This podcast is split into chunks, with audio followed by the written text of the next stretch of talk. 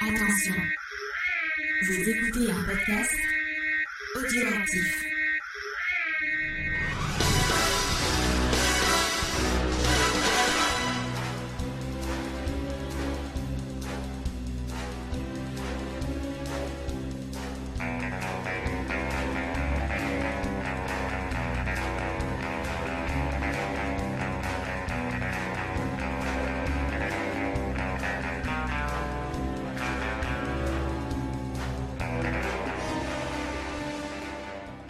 Salut tout le monde, bienvenue pour un nouvel épisode. On a supprimé les rushs, ouais. Et en plus, c'est un épisode 100% fille. Et ouais, ça va Charlotte? Ouais, ça va très bien. Un épisode 100% film, 100% fille pour un film 100% couille, peut-être? Oui, on peut le dire. Oui, un, un- un film qui aime bien les, les- les petits euh, symboles phalliques. voilà, Voilà. on peut le dire aussi. c'est la vie. Bah, D'ailleurs, c'est pas Sophie qui va nous contredire, qui va être notre experte ce soir pour ce film. Attention, ça va Sophie Ça va. Oui, effectivement, Ouais. je suis fan de la James Bond depuis toute petite. Et voilà, et, de- et- et- et voilà, vous l'avez compris, on va parler de Mourir peut attendre, le dernier euh, James Bond avec Daniel Craig. Et donc, pour éviter toute confusion, euh, notre James à nous s'est retiré parce que sinon il aurait dit oui, on m'appelle euh, toutes les 5 minutes. Ça aurait été compliqué, voilà, pour, par- pour parler du film.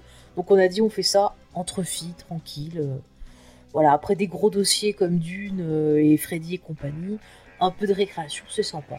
Et un peu d'actu aussi, c'est sympa. Donc voilà, je pense que on le dit, ça va être une émission qui va être sympa, avec des avis, voilà, qui vont être peut-être un peu différents, mais dans la bonne humeur et avec une touche de féminité. Donc c'est le ça. programme de votre soirée.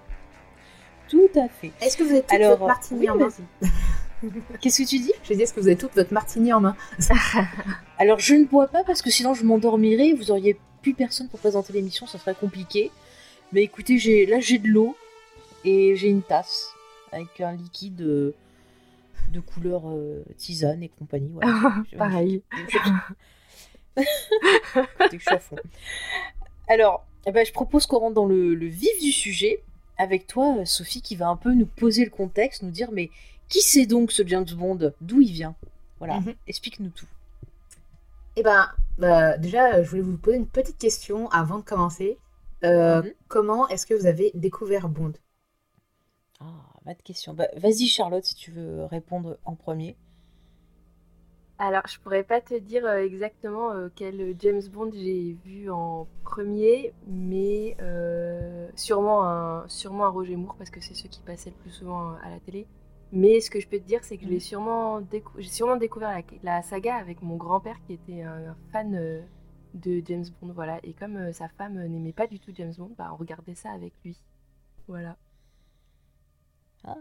Bah, c'est marrant. Bah, moi, j'ai découvert James Bond, je sais pas, je dois avoir une dizaine d'années. Et c'est mon, mon père qui m'a montré ça parce qu'il est très fan. Et le premier que j'ai vu, bah, c'est le premier, c'est ça, c'est Docteur No, hein, si je me trompe pas. Mhm.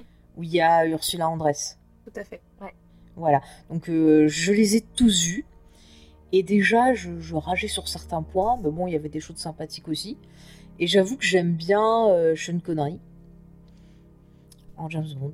Après, on parlera un peu des autres, mais là, c'est juste, tu m'as dit comment j'ai rencontré. Donc, Mm. c'était euh, via Sean Connery. Et ben moi, euh, c'est un peu pareil dans le sens où je regardais ça avec mon père, entre autres. Mais en fait, Mhm. euh, c'était un peu la seule, l'une des rares sagas de films euh, où on était tous d'accord pour la regarder en fait. À part ma mère qui ronchonnait un peu, euh, notamment sur les Ro- euh, Sean Connery. Euh, elle Mhm. préfère Roger Moore et après. euh, euh, Ah, son nom m'échappe là tout de suite. Alors, t'as le... Euh, Pierce Brosnan Pierce Brosnan, Ah voilà. oui, bah oui. Il faut dire qu'on avait regardé la série où il était dedans avant, donc euh, Remington qui était- qui Ah là. Et euh, voilà. Mais après, on regardait aussi euh, Amicalement Vôtre et euh, chez une boîte de cuir, donc on était totalement dans l'ambiance euh, espion à la maison. donc ouais, et euh, franchement, voilà, bah, du coup, je suis assez vite devenue fan. En plus, euh, personnellement, j'adore conduire et euh, je pense que euh, cet amour de la conduite vient de Bond, voilà. Tu conduis comme lui ou... euh, Ma petite tendance à boire un, un, un- un whisky des fois euh, le soir. Mais j'en bois pas autant que lui, hein, je, je- je vous rassure. Oh, qu'est-ce qu'il boit? Ouais. Mais personne lui fait suivre un programme un peu là, euh, au MI5, genre en disant bah, James, euh, voilà, t'as peut-être un souci, euh, viens, on va faire le petit programme euh, alcoolique. je Moi, ce que je trouve impressionnant, c'est d'arriver à bien viser en ayant vu autant. Ouais, c'est clair. Ah ouais, franchement. Donc euh, voilà, je, je vais me lancer dans la présentation de l'auteur, puisque James Bond, avant d'être euh, une star du grand écran, c'est euh, une star des bouquins. Euh, donc en fait, euh, derrière James Bond, il y a un autre agent secret, Ian Fleming, qui est donc né en 1908 à Londres et qui va entamer en fait une carrière d'espion pendant la Seconde Guerre mondiale. Il faut savoir que son grand frère a été déjà militaire de carrière et du coup il, il le poussait un peu à, à s'engager en fait.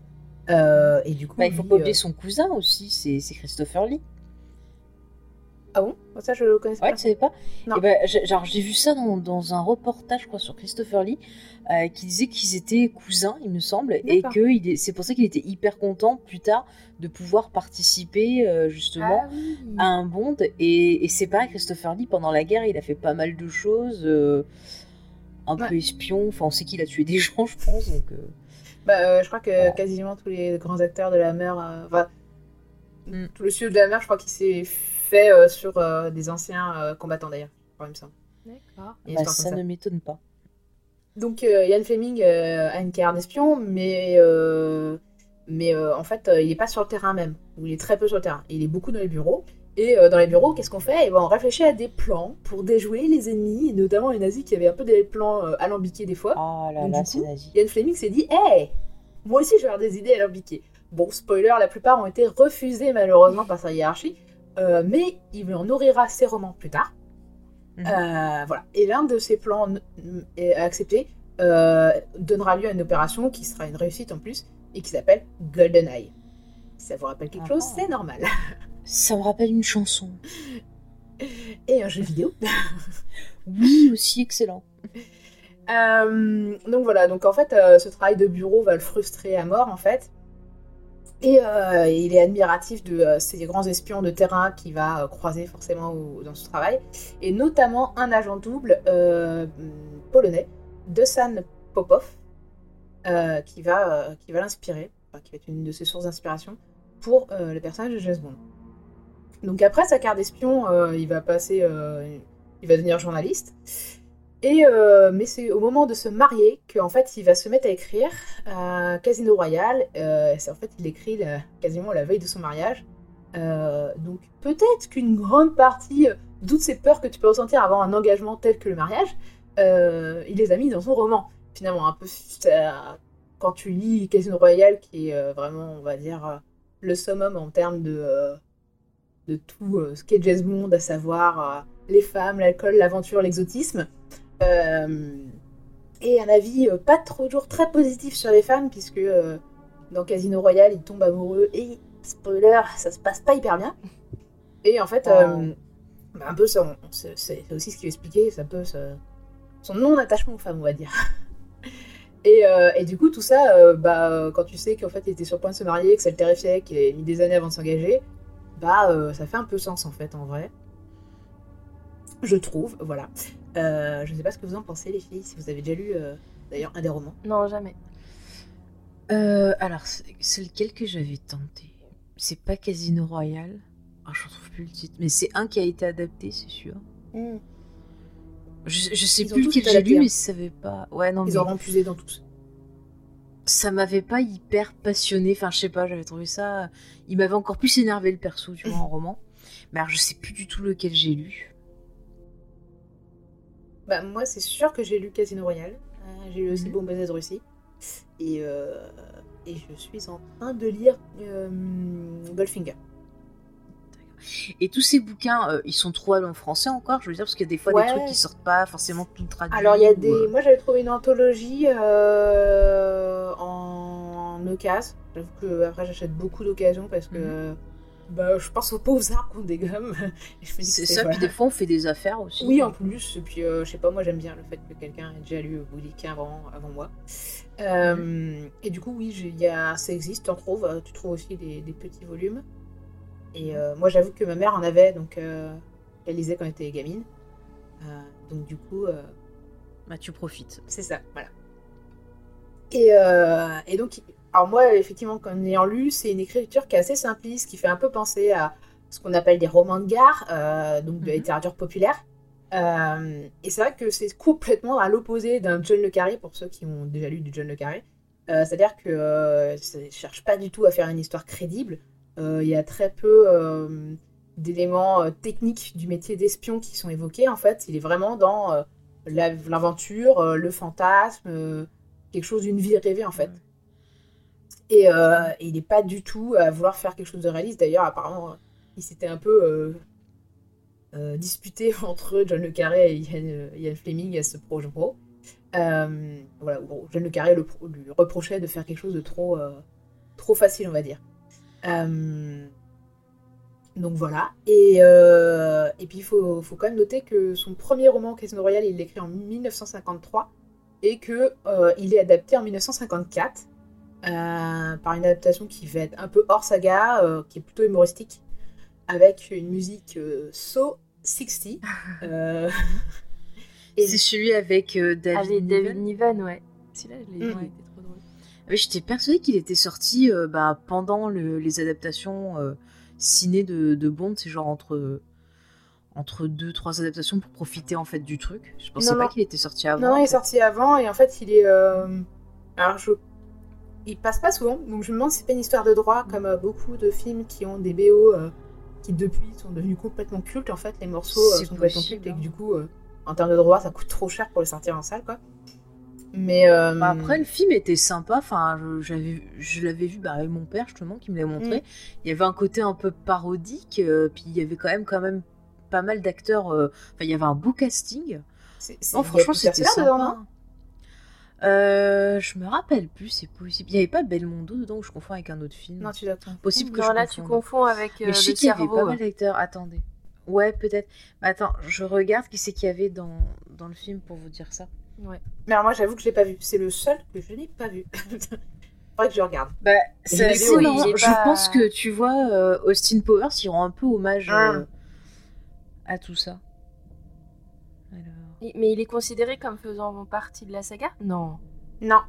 Non, non, il est à part. En fait, la saga, euh, on va dire euh, officielle, euh, c'est tout ce qui était produit par euh, euh, Albert Broccoli et Harry Salman. D'accord. Et leur Ah, bah, il y avait. Ursula Andress qui était Ah dedans, ouais, qui marrant. faisait Vesperlind. Ah, Donc, d'accord, c'est euh, marrant David parce retrouve Il y après, avait euh, bien Peter Sellers, c'est ça, qui fait Mm. Evelyn Trumbull. Euh, Il y a Orson Welles. Alors, je me rappelle plus qui est Orson Welles. Ouais. Je me... Il y avait Woody Allen aussi. Ah, Il y avait. John Huston. Enfin, il y avait un gros, gros casting. Oh, Hein. mais la vache, euh, ouais, c'est clair, il y avait un, un sacré papier. Mm. Ouais, ouais. Hmm. Mais voilà, il était plutôt drôle le film. Donc, euh, Ouais. Ouais, Moi, je te le conseillerais. Ouais. Écoute, il faudra que je me le fasse un jour. Faut, faut juste que je mette la main dessus, quoi. Bah, il est pas facile euh, Ah, à. J'ai pas réussi à le trouver en DVD, perso. Ouais, je pense que euh, va falloir faire appel à vos tontons. C'est ça.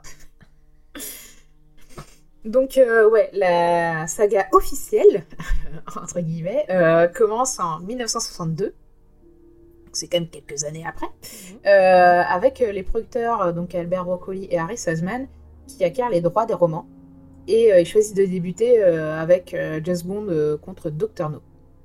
Alors, euh, en premier lieu, ils ont pensé à Cary Grant pour incarner Bond, puisque Ouais. c'est bah, l'acteur qui a inspiré Ian Fleming. Malheureusement, l'acteur n'est pas, n'est pas assez massif pour le personnage. Puis il est pas Il anglais. commence à être un peu âgé. Il est pas anglais. Et du coup, ils vont miser sur un, un jeune acteur écossais encore méconnu, à savoir Sean Connery. Et la réalisation va être confiée à Terence Young et la musique à Monty Norman, qui va notamment composer le thème euh, si emblématique de James Bond, qui, pour la petite histoire d'ailleurs, euh, si je me trompe pas, est une musique euh, juive en fait, euh, qui a été modifiée, accélérée. Sérieux? Ah ouais, Marrant. je savais pas. Et euh, chose à noter aussi, les décors euh, qui sont assez euh, atypiques euh, pour l'époque et assez impressionnants en fait pour certains, notamment le QG du méchant, sont faits par Ken Adam, qui va faire Mhm. beaucoup de décors pour James Bond, et aussi pour Kubrick, qui aurait été inspiré notamment par ce premier James Bond pour les décors pour des QG euh, du gouvernement dans euh, Docteur Falamour. Docteur Folamour. Ah ouais, c'est marrant. Ouais. Et c'est vrai que quand tu regardes bien, alors, enfin moi j'ai été à l'expo euh, James Bond, j'étais spécialement à Londres pour aller la voir. Oh. Ah ouais On en est là. Ça valait le coup, c'était cool. et, euh, et en fait, euh, dans l'expo, en fait, ils avaient fait des reproductions de euh, des, euh, des petites reproductions des maquettes des décors. Et, euh, et du Mhm. coup, des années plus tard, euh, quand j'étais aux États-Unis, j'ai eu l'occasion de faire l'ex- euh, le musée Kubrick. Et du coup, il y avait aussi des, des, des maquettes, des décors. Et je me suis dit, c'est vraiment. euh, quand tu vois les maquettes, tu fais ah oui. Et là, ça, ça fait sens quoi.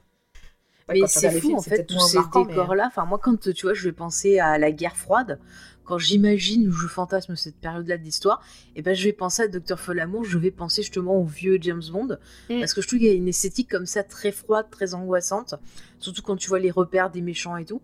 Et c'est vrai qu'il y a ce côté un peu euh, ouais petite guerre, euh, truc un peu tension. Et c'est vrai que je l'imagine comme ça un peu. Bah, Les aujourd'hui, Russes qui attendent. Il y a même beaucoup de films en fait qui sont inspirés de ces décors-là. Enfin, les décors de Ouais. Ken euh, Adams sont ont, ont infusé mais tout le cinéma quoi en fait. C'est euh, et ce qui est ironique, c'est que euh, du coup certaines adaptations de John le Carré, euh, bah en fait pour les décors ils sont vachement inspirés de, de ceux qui ont été faits pour James Bond. C'est là où c'est le serpent qui se mord la queue.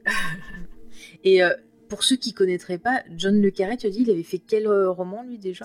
Eh ben il a fait alors attends La, la maison en Russie, les- non C'est pas lui Alors il a fait la taupe, enfin ça a été adapté par la taupe. Euh, il a fait aussi La Maison Russie, avec effectivement D'accord. Sean Connery, il me semble, et Mhm. Michel Pfeiffer. Oui, c'est ça, bah, il est sur euh, euh, OCS en ce moment. Euh, je crois qu'il a fait aussi Un espion ordinaire, non? Qui a été adapté récemment. Un, un, es- euh, un espion ordinaire? Ou un. Attends, Non, ça me dit rien, celui l'espion qui venait du froid c'est ça? Ouais. Ouais. Non, mais il en a fait plein en fait. hein. Ouais, il a fait beaucoup. C'est aussi un grand auteur. Ah, c'est lui qui a euh, écrit euh, The Constant Gardener aussi, qui avait été adapté. euh, Ah d'accord, ça je savais pas que c'était lui qui l'avait écrit. euh, Fernando Meirelles. Ah ouais. Et ben, il a fait aussi le directeur de nuit qui est Ah, adapté en et série. le, et en le tailleur de Panama, euh, c'est marrant ça. Ah ouais, c'est lui aussi qui l'a fait. Ah non, mais il a. D'ailleurs, ouais, il a c'était fait avec, Pierce Avec Brosnan, aussi, ouais. ouais. Ouais, c'est... et c'est ce qui est marrant, c'est quand tu sais que, effectivement, John Le Carré n'aimait pas euh, Ian Fleming. Euh...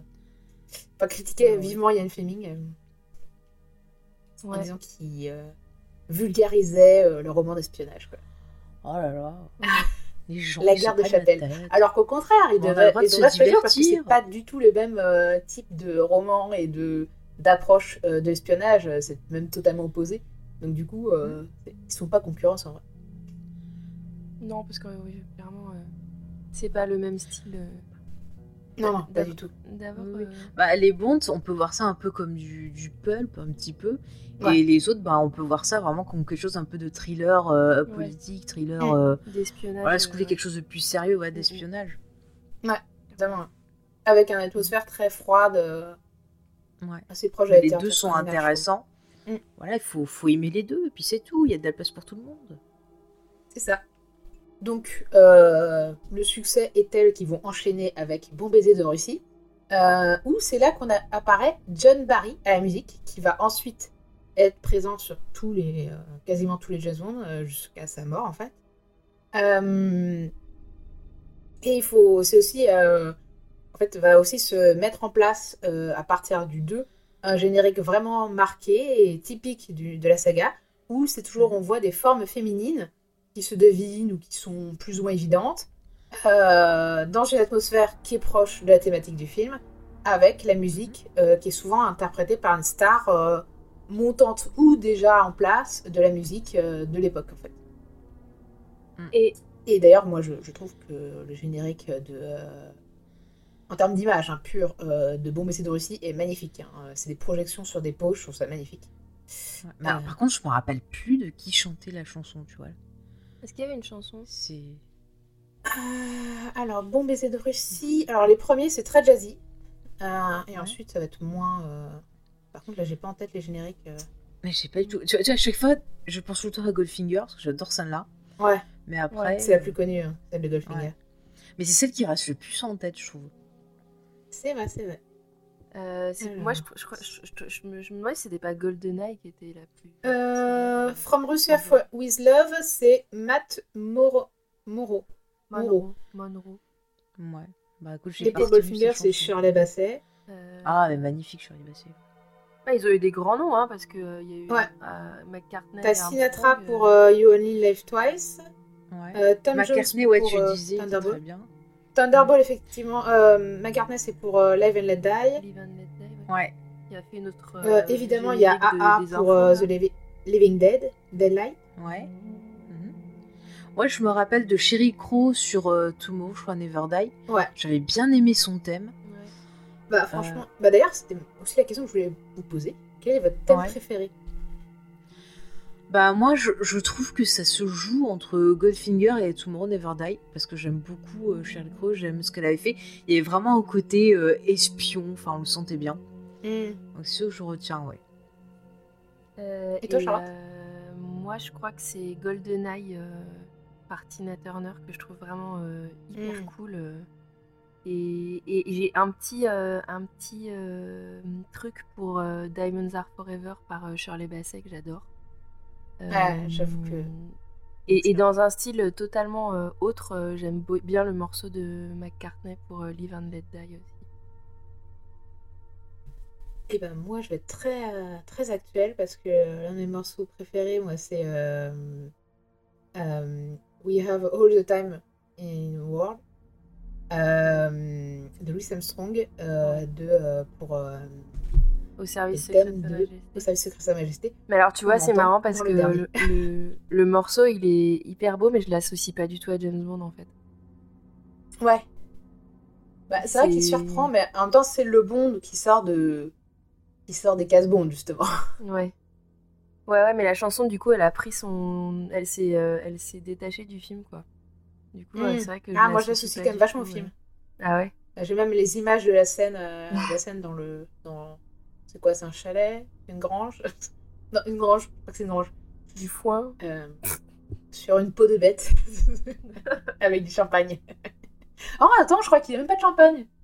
Ça doit être l'un des aussi où il- des rares où il boit pas tant que ça. Euh, Mais ouais, mais après j'aime bien aussi Skyfall. Franchement, euh, dans les dernières musiques, je Euh, thèmes ah ouais, elle est cool, la, la, la, la Mm. chanson de. C'est Adèle, hein, c'est ça? Ouais. c'est Adèle. Elle est, elle est très cool. C'est vrai, c'est vrai. Euh, donc, euh, justement, en parlant de d'interprètes différents, donc on a euh, Sean Connery qui a incarné jusqu'à euh, cinq euh, premiers films. Et ensuite, euh, bah, euh, Sean Connery, voyant que le succès monte, se dit Eh, mais j'aimerais bien avoir euh, un petit, un petit, un petit upgrade de salaire. Euh, les, euh, les, les producteurs font non. Et, euh, et voici que George Lazenby arrive et que Au service secret de Sa Majesté débarque, qui est un film un peu de tous les changements, puisque Bond tombe amoureux, Bond se marie. L'ouverture, c'est même pas sur, sur une scène d'action, mais une scène assez troublante, puisque c'est une tentative de suicide. Donc c'est vraiment un film à part, je trouve. Euh, voilà, avec euh, musique de Louis Samson, comme on a parlé il y a quelques instants. Euh, mais euh, il va un peu euh, pas plaire forcément au public. Il faut dire que Bah ouais. niveau acteur, il était un peu débutant même sur George Lazenby. Il était jeune il aussi. était, il il avait était que pas 21 ans. acteur en fait. hein. Il était mannequin, il me semble. Et, Et en fait, bah, même si le film est très différent et très, mar- très différent de, des- des autres, Mhm. alors c'est peut-être ça qui déplaît, ou, euh, ou c'est l'interprétation de George Lazenby qui, euh, bah, d'ailleurs, était acteur débutant et, et Charles disait qu'il n'était pas acteur du tout.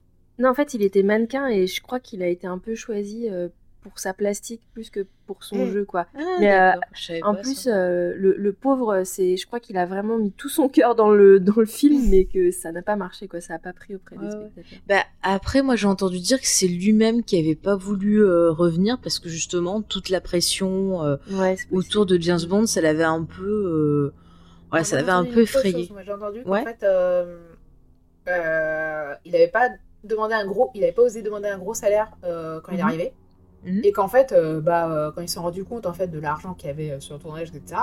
euh, il a dit pour le suivant, bah, j'aimerais bien être payé euh, Plus. comme Sean Connery, quoi. Et en Mhm. fait, les mecs ont fait, bah, à ce tarif-là, on préfère appeler Sean Connery. Donc le pauvre s'est fait éjecter à peine. Ouais, après, je crois qu'il avait aussi des problèmes de jeu. Parce qu'il me semble que durant le tournage, il, il jouait pas mal Ah et ouais qu'il avait perdu euh, bah, pas mal d'argent et que c'était Mm. un peu gênant aussi pour la production. Alors, je sais pas si c'est vrai ou pas. J'ai retrouvé ça sur euh, des sites anglais. Donc, je sais pas si t'as eu Mm. la même info. Non. Non? Bon, bah écoute, y a- donc on va mettre des, des guillemets euh, que Mm. voilà possible. Mais moi, je trouvais qu'il, enfin, qu'il était pas mal. Hein. Je, je, je trouve ça dommage qu'il n'en ait pas fait d'autres en fait. Ouais, moi je trouvais qu'il proposait euh, bah, euh, autre chose que Sean Connery. Ouais. Euh, puis moi je trouve ça très marrant, euh, la première scène où justement il sauve euh, donc, euh, Diana Rigg Mm.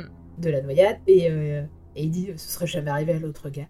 Et, et c'est vrai que en fait le film se démarque totalement en fait et, et je trouve que surtout en fait parce que c'est quand même une, une histoire romantique en fait ce film ce qui marche enfin il y a de l'alchimie entre eux en fait Ouais. et, euh, et je trouve que c'est ça qui marche le plus, en fait, c'est la chimie entre eux, quoi. Mm. Euh, Bah ouais, tout ce rapport, en fait, on a vraiment, si tu veux, une, un rapport de séduction dans ce film qui est Mm. intéressant, euh, qui est euh, égalitaire entre les deux. C'est pas Tout juste fait. le gars qui arrive en disant salut, je m'appelle James Bond et les femmes qui sont là, vas-y, prends-moi. Non, non, là il y a Mm. vraiment quelque chose qui se construit. Et puis elle, elle a un putain de charisme, Diana Rigg, faut, faut, faut Ouais. le dire. Mais, Ouais. tu la vois, mais t'as trop envie d'être comme elle, quoi. Donc euh, non, mais c'est vrai qu'il il est super cool ce film. Moi, tu vois, j'ai plus de mal, par exemple, avec les, les Roger Moore où en fait j'ai l'impression de voir son rôle dans Amicalement Vôtre, je, je vois pas de différence, tu vois. Ouais. bah, on va, on va, on On va y parler. venir, euh, justement, Ouais. mais euh, euh, Roger Moore, euh, bah, en fait, quand il a été embauché, il était embauché parce qu'il était dans le sein. Donc, on lui a demandé un peu plus ou moins sous texte de refaire Ouais. la même chose. Ah mais c'est totalement la même chose. Enfin, tu prends le sein, tu prends Bond, tu prends Amicalement Vôtre, c'est Mm. pareil. C'est pareil. Ah ouais. Il y a que dans Alias où il est différent, voilà, où il fait un rôle un peu plus ténébreux.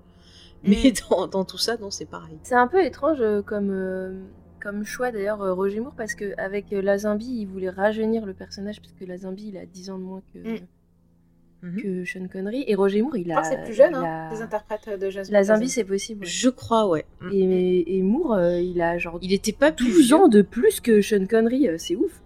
Roger Moore, il a 57 ans quand on l'embauche. Ouais, Ah c'est ouais, dingue. c'est hein. fou. Mais d'ailleurs, je crois qu'il avait même fait de la chirurgie Craig. esthétique. Que. Craig actuellement. Non, mais je disais pour le rôle, euh, alors j'avais vu ça dans un True Hollywood Story sur euh, justement la saga James Bond, et en fait ils expliquaient dedans qu'il avait fait de la chirurgie esthétique pour Ouais, vraiment paraître se- plus jeune, ouais. et qu'il Mm. en faisait au fur et à mesure dès qu'il commençait à prendre un Oh peu là trop d'âge. Et en fait le mec il voulait pas lâcher quoi, il, il était à fond dans le rôle. Hein. Bah, faut dire que, euh, bon, évidemment, on a Sean Connery qui va revenir une petite fois euh, avant de Mhm. laisser Mais quelle classe. Quelle classe payé Sean mieux D'ailleurs, ils l'ont payé plus. Et euh, Bah oui. truc, petit, Oh, euh, c'est dégueulasse. amusant, Et puis après, il a dit c'est bon, les gars, j'en ai marre de faire James Bond, je, je pars. Oui, c'est ça. Ouais, il part, mais il reviendra une dernière fois pour faire le remake de Thunderball D'accord. Ah euh, dans Jamais plus jamais, Ah, avec le réalisateur euh, bah, de euh, Thunderball. D'accord. Ah ouais, c'est Qui marrant. sera hors saga, considéré comme hors saga, puisqu'il n'est pas produit par. euh, Mhm. Ok. Ah ouais, non, j'ai pas vu. alors. Ah mon super après. hein. Il est sympa. Franchement, il est sympa. C'est un Bond un peu vieillissant, un peu plus euh, papy Mm. Bond, on va dire. Euh, Ok. Et euh, justement, il joue sur le fait qu'il est plus aussi jeune et que euh, genre tout le monde le pousse à la retraite. Donc, euh, Mais ça c'est. un, un Vas-y, vas-y. Craig, un Craig avant l'heure dans le sens. Euh, Mais ça, ouais, je trouve que c'est des, thématiques intéressantes, en fait, justement, d'avoir euh, euh, ce James Bond qui, euh, qui s'humanise quelque sorte en Mm. montrant qu'effectivement le temps passe. C'est pareil, dès qu'on va avoir des intrigues où on va avoir un, un James Bond plus humain, et là je, je reviens au service secret de Sa Majesté, justement, où on voit qu'il a des sentiments et tout, bah, je trouve le personnage beaucoup plus intéressant que bah, quand on est dans une espèce de caricature, tu prends justement les, les Bonds de Roger Moore, il y a quand même des trucs... euh, Ouais, c'est clair. Bah, effectivement, on a. euh, Moi, je trouve qu'on a vraiment euh, deux, on va dire, euh, deux pôles ou deux, deux aimants, on va dire. D'un côté, on a le Bond plus brutal, plus massif, plus violent, euh, de Sean Connery et qu'on va retrouver Mhm. aussi dans le Craig et dans le Timothy Dalton. Ouais. Qui est vraiment proche en fait, euh, ils sont vraiment Ouais. proches des romans puisque dans les romans c'est vraiment un, Mm. un, un espion que, un peu buriné par la vie on va dire. Et euh, de l'autre côté on a euh, l'incarnation de Roger L'anglais. Moore qui est plus euh, dans l'humour, le, le- le second degré, le, un peu la ça. classe, un peu à l'anglaise, machin. Et euh, que Pierce Brosnan va un peu aller dans ce sens-là aussi finalement. Ouais, mais il y a- dans la période Pierce, Pierce Brosnan, euh, il y a quand même un truc, mais c'est n'importe quoi. Genre le gars, il est dans l'eau, euh, il y a plein de trucs qui se passent, mais il prend le temps de s'arranger pour être toujours bien mis. Bah, En fait, t'as des trucs complètement invraisemblables, mais j'ai l'impression que ça va. Ouais, mais j'ai l'impression que ça va encore plus loin. qui s'ouvre, elle, est- elle est dans l'eau. euh, je crois que c'est une espèce de voiture d'Aveny, je sais plus, il y en a un, un des Roger Moore, où t'as Ouais. la voiture qui s'ouvre, qui arrive sur le quai, qui s'ouvre, t'as t'as- t'as Bond qui en sort, et qui se recoiffe, et puis en mode euh, hop là, et puis il va à un bar pour prendre un verre, ou je sais pas quoi. Et, tu C'est ça. et en fait, il y a, il y a- et les deux d'ailleurs, Moore et, et, et ont aussi une espèce de, euh, de, euh, de, de surenchère euh, de gadgets en fait Ouais. que t'avais moins présent en fait finalement dans les. euh, Ouais, dans, Dans les, les autres qui sont plus sérieux, autres. ouais, c'est vrai, c'est vrai. C'est ça. D'ailleurs, euh, en parlant de gadgets, euh, Ouais. le saviez-vous? C'est en faisant l'exposition que je m'en suis rendu compte. En fait, il y a pas mal de, de gadgets, de, de revolvers, de bombes qui sont censés avoir des effets euh, aimants ou explosifs ou je ne sais quoi. La plupart, en fait, c'était des, euh, des, euh, des, des, des- des morceaux de, de caméras, de, de, de supports, de, de stabilisateurs, de, de techniques en fait. euh, qui ont été réutilisés euh, pour faire des armes, etc. en fait. Ouais, ouais, Ah bah c'est pas mal Ouais. ça. c'est marrant. Souvent Bah. pas en doré ou en noir, mais euh, Ouais, mais bon, ça garde un côté un peu bien, en gadget, fait, hein. justement. Ouais. voilà. Mm. Mais c'est des choses un peu. Alors, je, je reprends un exemple. Je repars sur Alias, mais Alias, c'est une série qui rend pas mal hommage, je trouve, un peu aussi à James Bond. Et t'as tout ce côté dans les, les gadgets qu'utilise Cinebresto. T'as genre, euh, tu vois, un rouge à lèvres qui va te Mm. faire dormir. T'as, euh, euh, je sais pas, une bombe qui va être cachée dans une montre. Enfin, t'as tout ce côté vraiment prendre des objets du quotidien et en faire des armes. Et tu peux retrouver Ouais. justement, bah voilà, des caméras, des trucs comme ça, suivant la situation. Donc, euh, bah, je trouve que c'est pas mal. En fait, c'est plus logique que genre, euh, je sais pas, Daniel Craig qui arrive avec euh, un gros flingue. C'est un peu moins, un peu moins caché, quoi, un peu moins espion. Enfin, mais à la fois, euh, c'est vrai que Bond n'est pas toujours discret. Hein. Il se Voilà. présente toujours en mode Bond, Ah James ouais. Bond. D'ailleurs, petite euh, anecdote, euh, cette présentation en fait euh, vient de, en fait, sur le tournage du tout premier en fait, Mhm. où euh, en fait c'est euh, un autre personnage qui se présente comme ça, un personnage féminin, Oui. euh, qui se présente ainsi, et euh, en fait Bond va euh, copier ensuite euh, la demoiselle, et sur tous les autres on le verra euh, se présenter ainsi. Oui, c'est quand il joue au casino au Mm. début, justement, pour avoir ce côté un peu, euh, je rentre dans ton jeu, je te charme, et donc il, il refait pareil, en fait. Tout à fait. Mm. Et euh, bah, en parlant de femmes et euh, de Bond, euh, Roger Moore va apporter un, un changement sensible à ce niveau-là, puisque en fait, euh, donc évidemment, il ramène son personnage, qu'on- qui, est, comme on a dit, euh, de The Saint à Mickey Manvote, mais aussi il va ramener aussi, euh, on va dire, une manière euh, de, de de se comporter avec les femmes, en fait. C'est-à-dire que dans L'homme au pistolet d'or, il devait, sur une scène, gifler Bonne Nuit, qui est la Ouais. Bond Girl. euh, qui est censée l'aider et qui est un peu. Elle joue vachement la, la blonde nunuche hein, dans ce film-là. Mhm. Et en fait, il s'est tourné, après avoir joué la scène, il se tournait vers les producteurs et il leur a dit Plus jamais je ne frapperai une femme. Et euh, en fait, il va vraiment euh, insister pour que Bond se comporte mieux envers les femmes, comparé à Sean Connery qui, euh, bah, sans doute, euh, s'en foutait. Après, c'est peut-être pas la même époque, déjà, ça, les mœurs avaient commencé à changer. Mais euh, voilà, donc il y a, il y a déjà, un- on va dire, un changement en termes de, euh, Ouais, de comportement vis-à-vis des femmes. C'était pas assez, c'était pas assez. Ouais, j'ai Bah, vu- après, j'ai je sais entendu pas, ça, que- effectivement, euh, que, que Roger Moore avait été le plus élégant, on va dire, euh, envers euh, Mm. ses partenaires féminines. euh. Bah, justement, alors, anecdote le retour, parce que j'en ai plein. Euh, quand j'avais fait des recherches pour parler de Dr. Queen, justement, Jane Seymour, qui a été une James Bond, James Bond girl Ouais, aux côtés de Roger Moore, voilà, et en fait, ils étaient assez potes, et elle expliquait que sur le tournage, il était vraiment très bienveillant avec elle, euh, qui se soutenaient, surtout qu'en plus, tous les deux, ils sont euh, tombés malades, des ennuis, voilà, euh, d'intestin, on va dire. Mm. Donc, c'était un peu la, la course aux toilettes, donc il y avait du soutien, genre, ah, ça va, ça va. Et elle disait que les scènes d'amour, ils tournaient les scènes d'amour, et après, ils allaient vomir, ils étaient tout pas bien, donc c'est vraiment pas glamour, quoi. Mais en tout cas, il était très sympa avec tout le monde sur le tournage, elle disait. Bah ouais, moi je trouve que les bonds qui craignent, on va dire, en termes de relation entre Bond et les femmes, hmm. c'est quand même vachement plus les Sean Connery, quoi. Ouais. Sean Connery, à un côté, allez, euh, gros forceur. Euh, ah ouais, non, euh, mais c'est ça, genre. mais en plus. Comment dire À l'Indiana Jones, quoi. Ou, ah, Ford. Je trouve qu'Harrison Ford, il est moins que Bondin. Enfin, je trouve que, que Sean Connery, c'est vraiment. Ouais, Sean Connery, c'est le stade supérieur, on va dire. C'est ça, c'est limite. Et puis moi, ce qui me dérange. la scène avec Pussy Galore, mm. qui est la plus marquante, on va dire. Ouais.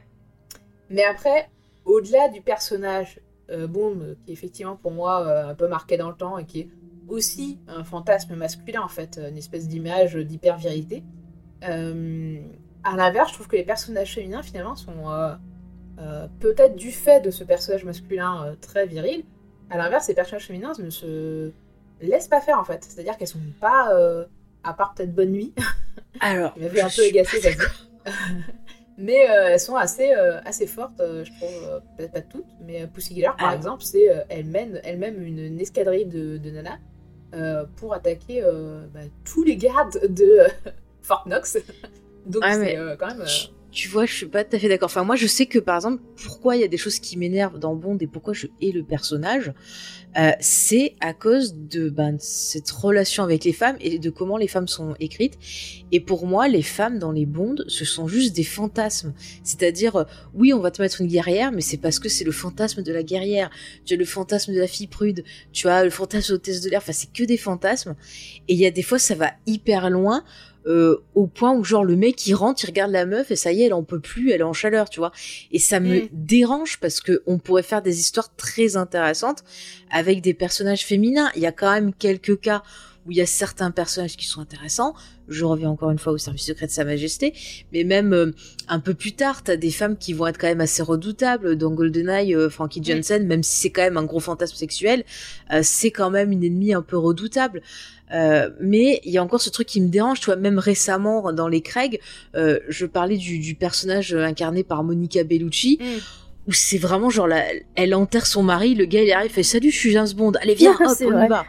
après, c'est le plus mauvais de tous, hein, franchement, euh, là. Ah ouais, non, mais il est horrible. Et puis le truc qui me tue, c'est que genre, euh, quand Bond se tape une fille, il a jamais d'orgasme. On voit la fille qui arrête pas d'hurler Ah, tu aimes ça, c'est merveilleux, machin. Le mec est toujours stoïque. Et euh, encore une fois, ça me dérange parce que t'as pas l'impression que il prend plaisir à ça, qu'il fait juste ça quelque part pour euh, assouvir ce, sa, puissance sur la femme, surtout quand c'est des persos voilà qu'il doit un peu euh, dominer, soit parce que il faut qu'il ait une info, soit parce que ben il faut qu'il s'en serve pour autre chose. Mm. Et, tu vois, je trouve ça dérangeant. Après, encore une fois, quand je le remets dans le contexte des époques où c'est sorti, surtout les plus anciens, effectivement, il y avait une image de la femme qui était différent et euh, c'est vrai aussi que dans le truc d'espionnage, on a tendance à avoir des, femmes un peu fatales, comme dans les polars. Mais par exemple, tu prends certains vieux polars, euh, moi je sais pas, avec euh, genre le faucon maltais, enfin tu prends plein de trucs, ou même des persos, euh, ah je retrouve plus son nom. Celle qui était justement avec Bogart, qui a les yeux bleus là. Lorraine Bacall. Lorraine Bacall qui était toujours, t'avais ce côté un peu femme piquante et tout, mais tu sentais qu'il y avait quelque chose derrière. Et euh, je trouve que dans les bondes, eh ben c'est raté, il n'y a pas vraiment de perso comme ça. Je crois que celle qui m'a fait vraiment ressentir ça, eh ben ça va être Eva Green dans euh, Casino Royale, qui déjà de par son physique dégage ce côté euh, femme fatale, mais il y avait vraiment un truc intéressant derrière. Et encore une fois, bah, c'est vrai que j'ai beau râler sur Bond, au fur et à mesure des décennies, on voit quand même qu'il y a une évolution, même si c'est pas encore ça. On voit quand même qu'ils essayent de, se poser des questions sur les persos féminins et d'aller plus loin que le fantasme. Mais c'est vrai que ce, côté fantasme de femme, mais déjà, tu vois, ado, ça me faisait rager. J'ai toujours été comme ça, tu vois. Mais c'est pareil, je rage sur les, mm. les princesses Disney. Quand j'étais jeune, je rageais dessus, tu vois. Donc c'était un peu pareil. je comprends. Mais après, pour moi, Bon lui-même est un fantasme. Oui. Ouais, oui, non, mais oui. fait, tous les personnages, euh, après, effectivement, comme on a dit, ils vont s'humaniser au fur et à mesure.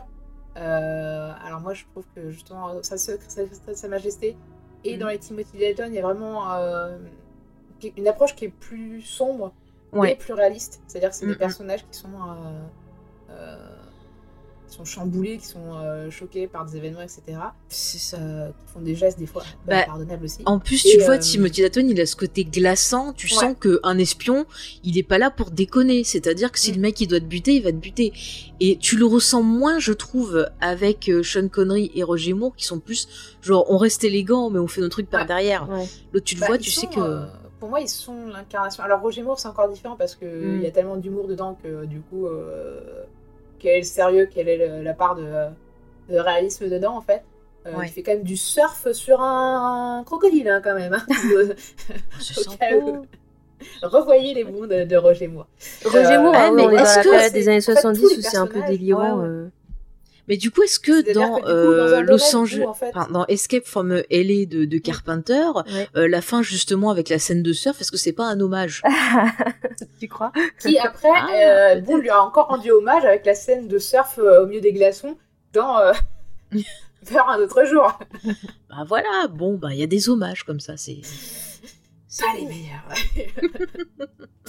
Mais voilà, pour moi, en tout cas, euh, pour moi, y a, tous ces personnages étaient, étaient des fantasmes en fait quand je regardais ça gamine et et en fait, euh, j'ai jamais eu l'impression que, enfin, j'ai l'impression que les personnages féminins qui étaient proposés étaient des personnages certes euh, fantasmés et idéalisés, qui sont très loin d'être réalistes, mais bon, non plus n'est pas réaliste quoi. Et, et en fait, c'était quand même des personnages féminins forts et en fait, bah, dans tout le cinéma des années 60-70, euh, bah, il y en a pas tant que ça en fait des personnages féminins forts quoi. Euh, moi, je sais que là où j'avais le plus ragé, c'est peut-être devant les, euh, les films de mafia, j'adore ça. Mhm. Mais euh, quand tu regardes euh, Scarface, quand tu regardes Le Parrain et tout ça, les femmes, elles sont. Je suis pas d'accord, mais d'accord, on va au lit. Je suis pas d'accord, mais d'accord, vas-y, on dépense tout le fric dans de la criminalité. Ça, c'est. Euh, enfin, elles ont aucune personnalité, t'as l'impression, quoi. C'est des faire-valoir, quoi. Donc, euh, Bah, dans Bond, tu retrouves ça aussi, hein. C'est un peu genre, euh, c'est Bond qui collectionne des Barbies, quoi. À chaque film, on a la nouvelle Barbie avec euh, une nouvelle écu- euh, occupation, Mm. quoi. C'est, c'est ça qui est un peu, un peu rageant. Enfin, vraiment, t'as certains persos, c'est, elles sont juste là pour dire, ah, James, et ça va pas plus loin. Et, c'est vrai qu'il y a toujours un frustrant. personnage, surtout au début, est là, en mode, elle va donner une info, elle va coucher avec lui, et tu vas plus la jamais la revoir. C'est ça. Mais il y a aussi un personnage de Bond girl qui est en général son allié, qui va être Mhm. quand même plus travaillé et qui va être euh, bah, euh, limite des fois son équivalent féminin dans le sens euh, c'est un fantasme, mais elle, est- elle est aussi forte que Bond et bah, les diamants sont éternels quoi. Mhm. La meuf, c'est un fantasme ambulant, on est bien d'accord.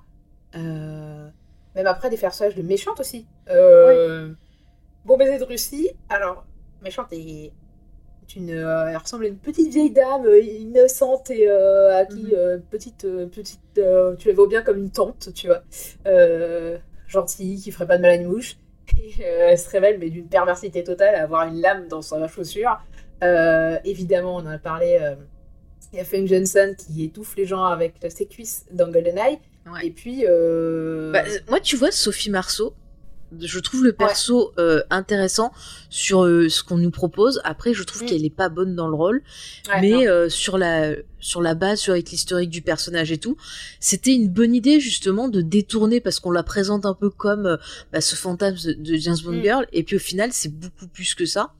Et ça, Ouais. je trouvais que c'était une bonne surprise. Après, mais même bon, euh, Carole Bouquet dans euh, oui, très bien, Carole Bouquet que aussi. elle, elle- Rosie. elle est super bien son personnage Mm, mm. En fait, ça Il y dépend avait des bons, en fait. Il y en a certains où le personnage féminin, euh, bah, bonne Ouais. nuit dans euh, L'homme épicerie d'or, c'est une catastrophe. Mm. Elle est censée être son alliée, elle est censée être du MI6. Ouais. Et elle est, mais. euh, Et Denise limite, Richards. Monet Penny est plus sérieuse qu'elle, quoi. Enfin, t'as l'impression que c'est la gourdasse de service et tu Ouais. fais, mais euh, enfin, déjà, c'est pas crédible que le MI6 euh, l'envoie. Mm. Euh, Et tu vois, vous vous rappelez dans que le coffre d'une voiture à un moment donné, tu fais, what the fuck? Et vous vous rappelez que Rosamund Pike, euh, elle a été James Bond girl justement dans, euh, je crois dans Ouais. Ne- Demain ne meurt Dans le jamais. pire. Ouais. ouais. Et c'est Ah fou, ouais, je crois que c'est le totalement euh, oublié. Que j'ai pas vu de Bob Brosnan, je crois. Bah, Bah. euh, alors, Ah si, je l'ai vu Euh, celui-là, mais j'en ai aucun souvenir. Il y a Terry Hatcher qui met une Ouais, claque ouais, à non, mais James c'est pour Bond. ça, elle est super et ça, c'est encore dans un autre Terry Hatcher. Ah Non, c'est dans dans Demain ne meurt jamais. hein. Elle est, pas là longtemps. Avec C'est Non, là où elle est mariée à euh, Jonathan Price. C'est une Et ancienne. c'est en fait une ex de, euh, ouais, de ça. Bond. Parce que Ouais, ouais. euh, Terry Hatcher n'est pas dans le même film que euh, Rosamund Pike. hein. Oui, oui, Rosamund, ah, Rosamund Pike, c'est dans celui d'après alors. Deux après. Deux fait, après. ouais. D'accord, je sais plus, Euh, enfin, je confonds. Bon, en faisant, Ouais, c'est ça, c'est dans Meurt un autre jour sur, que, euh, que j'ai pas Ouais, vu ouais. sur Moore. Donc euh, Roger Moore, en fait, on, va, on peut quand même euh, lui comptabiliser 7 films au compteur. C'est le plus long, c'est le plus, euh, le plus ancien Bond, celui qui fait Ouais. plus de films. Alors moi, personnellement, j'ai un petit kiff chez Roger Moore, c'est le personnage de du requin. Un méchant avec une dentition très particulière, qui devient de plus en plus attachant au fur et à mesure des films. Mhm. Par contre, alors le grand méchant de Bond, qui était Blofeld qu'on suivait dans les premiers euh, et qu'on retrouvera dans les Craig, euh, a une fin pitoyable. Mhm. Elle se fait. euh, alors, il y a Bond qui arrive avec un hélicoptère qui met la pale de l'hélicoptère, enfin le, le- la, pas la pale, le- l'un des pieds du de l'hélicoptère dans la roue parce que le mec est en fauteuil roulant. Après, ça te fait défoncer par Bond à un autre, un autre épisode. Et ensuite, il l'embroche, il vient le, le déposer en haut d'une cheminée d'une usine et il le dépose dans la cheminée. Et il le laisse tomber là. Super, Et tu fais bravo. What the fuck? Pourquoi? Comment? On sait pas. Ça, ça prend 5 minutes et Bah, après, hop, le film. L'inspiration. L'inspiration du moment. Dit, moment. Tiens, attends, on c'est ce que pas je vu vais pendant faire. plusieurs films. Il s'était passé au moins 3-4 films avant. euh, Et tu fais, bah, ok, qui se souvient Enfin, toi, il... tu vois juste que c'est Bluffet, tu vois de loin, c'est tout. Euh, voilà. Donc, euh, c'est un peu le film. euh, Enfin, c'est un peu. euh, Roger Moore, c'est celui de l'humour, c'est aussi Ouais. celui du Too Much, où t'as même un sous-marin crocodile. Oui. Voilà. Moi, je me rappelle dessus tout sur la lune, là. Bah, C'est celui sur Moonraker. la Lune qui est pour moi le pire, qui est bien, Moonraker. Ouais, Moonraker, voilà. C'est un peu. euh, En fait, sous l'ère de Roger Moore, euh, Bond se dit Eh, c'est vachement bien les blockbusters américains, et ils vont se mettre à un peu à vouloir faire, un peu imiter le- les blockbusters américains. Donc, on aura euh, Vivre et laisser mourir, euh, qui s'inspire de la Black Exploitation, qui pour moi est plutôt une réussite pour le coup. Parce qu'il y a une vraie ambiance avec le vaudou, etc. Ouais. Ah, bah, c'est celui où il y a Grace Jones, c'est ça, non? Euh, non, Non, alors je, je sais non, plus. c'est celui où il y a Dr. Queen. Ah, c'est celui où il y a Dr. Queen, d'accord. Et Grace euh, Jones, elle était dans lequel? Et ça commence avec un enterrement. Euh, Ah oui. En fait, on se demande si Oui, c'est oui. Bond qui est dans le cercueil, et en fait, non. Oui, ah, c'est- alors celui-là, c'est celui-là voilà, qui fait suite à- au service secret de Sa Majesté, c'est ça? Euh, non, pas spécialement. Non, parce qu'il y a un Sean Connery entre les deux. Oh, purée, moi, Les je m'y perds à force. Ah non, mais l'air Un Sean peu là. Connery, euh, Roger Moore, je te jure, j'arrive plus. Dangereusement vôtre. Après, il y en a beaucoup Grace des Roger. Moore. Hein. C'est dans lequel, tu dis? C'est dangereusement vôtre. euh, Je crois que c'est son Voilà. dernier. Ouais. Qui est le dernier Roger Moore. Ouais, Et euh, où il y a un combat euh, sur le Golden Bridge. D'accord. C'est comme ça fait un petit moment que je n'ai pas tous revus, je, je tendance à mélanger. Donc euh, je vais fusionner euh, les films. Moi, personnellement, j'adore aussi Dangereusement Vôtre, mais il y a plein de gens qui n'avaient pas apprécié. et, euh, Voilà, c'est la fin de Roger Moore. Euh, Mais tu sais que j'avais lu qu'il y avait des gens euh, qui justement avaient râlé parce que il avait une scène un peu voilà de de, bah, de séduction avec Grace Jones et il y a des gens qui avaient pas apprécié justement de voir un blanc et une noire euh, fricoter ensemble. Donc quand même on peut dire que James Bond c'était déjà voilà ça allait euh, plus loin que les réactions euh, racistes quoi. C'est- Ah, c'est clair. Non, mais euh, moi, euh, enfin, il y a des phases un peu racistes, même Mhm. beaucoup racistes, avec euh, Sean Connery qui fait quand même un. Enfin, il y a deux Yellow Face Mhm. dans les Sean Connery. Il y a le tout premier où c'est le méchant qui est en fait un acteur britannique qui va Ouais. se mettre des faux yeux bridés, etc. Et ensuite, dans le troisième, je crois, on ne Mhm. vit que deux fois, Ouais. t'as Bond qui est au Japon, et du coup, qu'est-ce qu'il va faire? Il va se mettre des faux yeux bridés. Ah bah oui bien sûr on y croit. hein. Et euh, voilà. Alors ça, c'est quand même... euh, ne faites pas ça. ne faites pas ça, c'est pas bien. c'est pas Vous avez bien, en compris, les euh, enfants C'est raciste et c'est moche.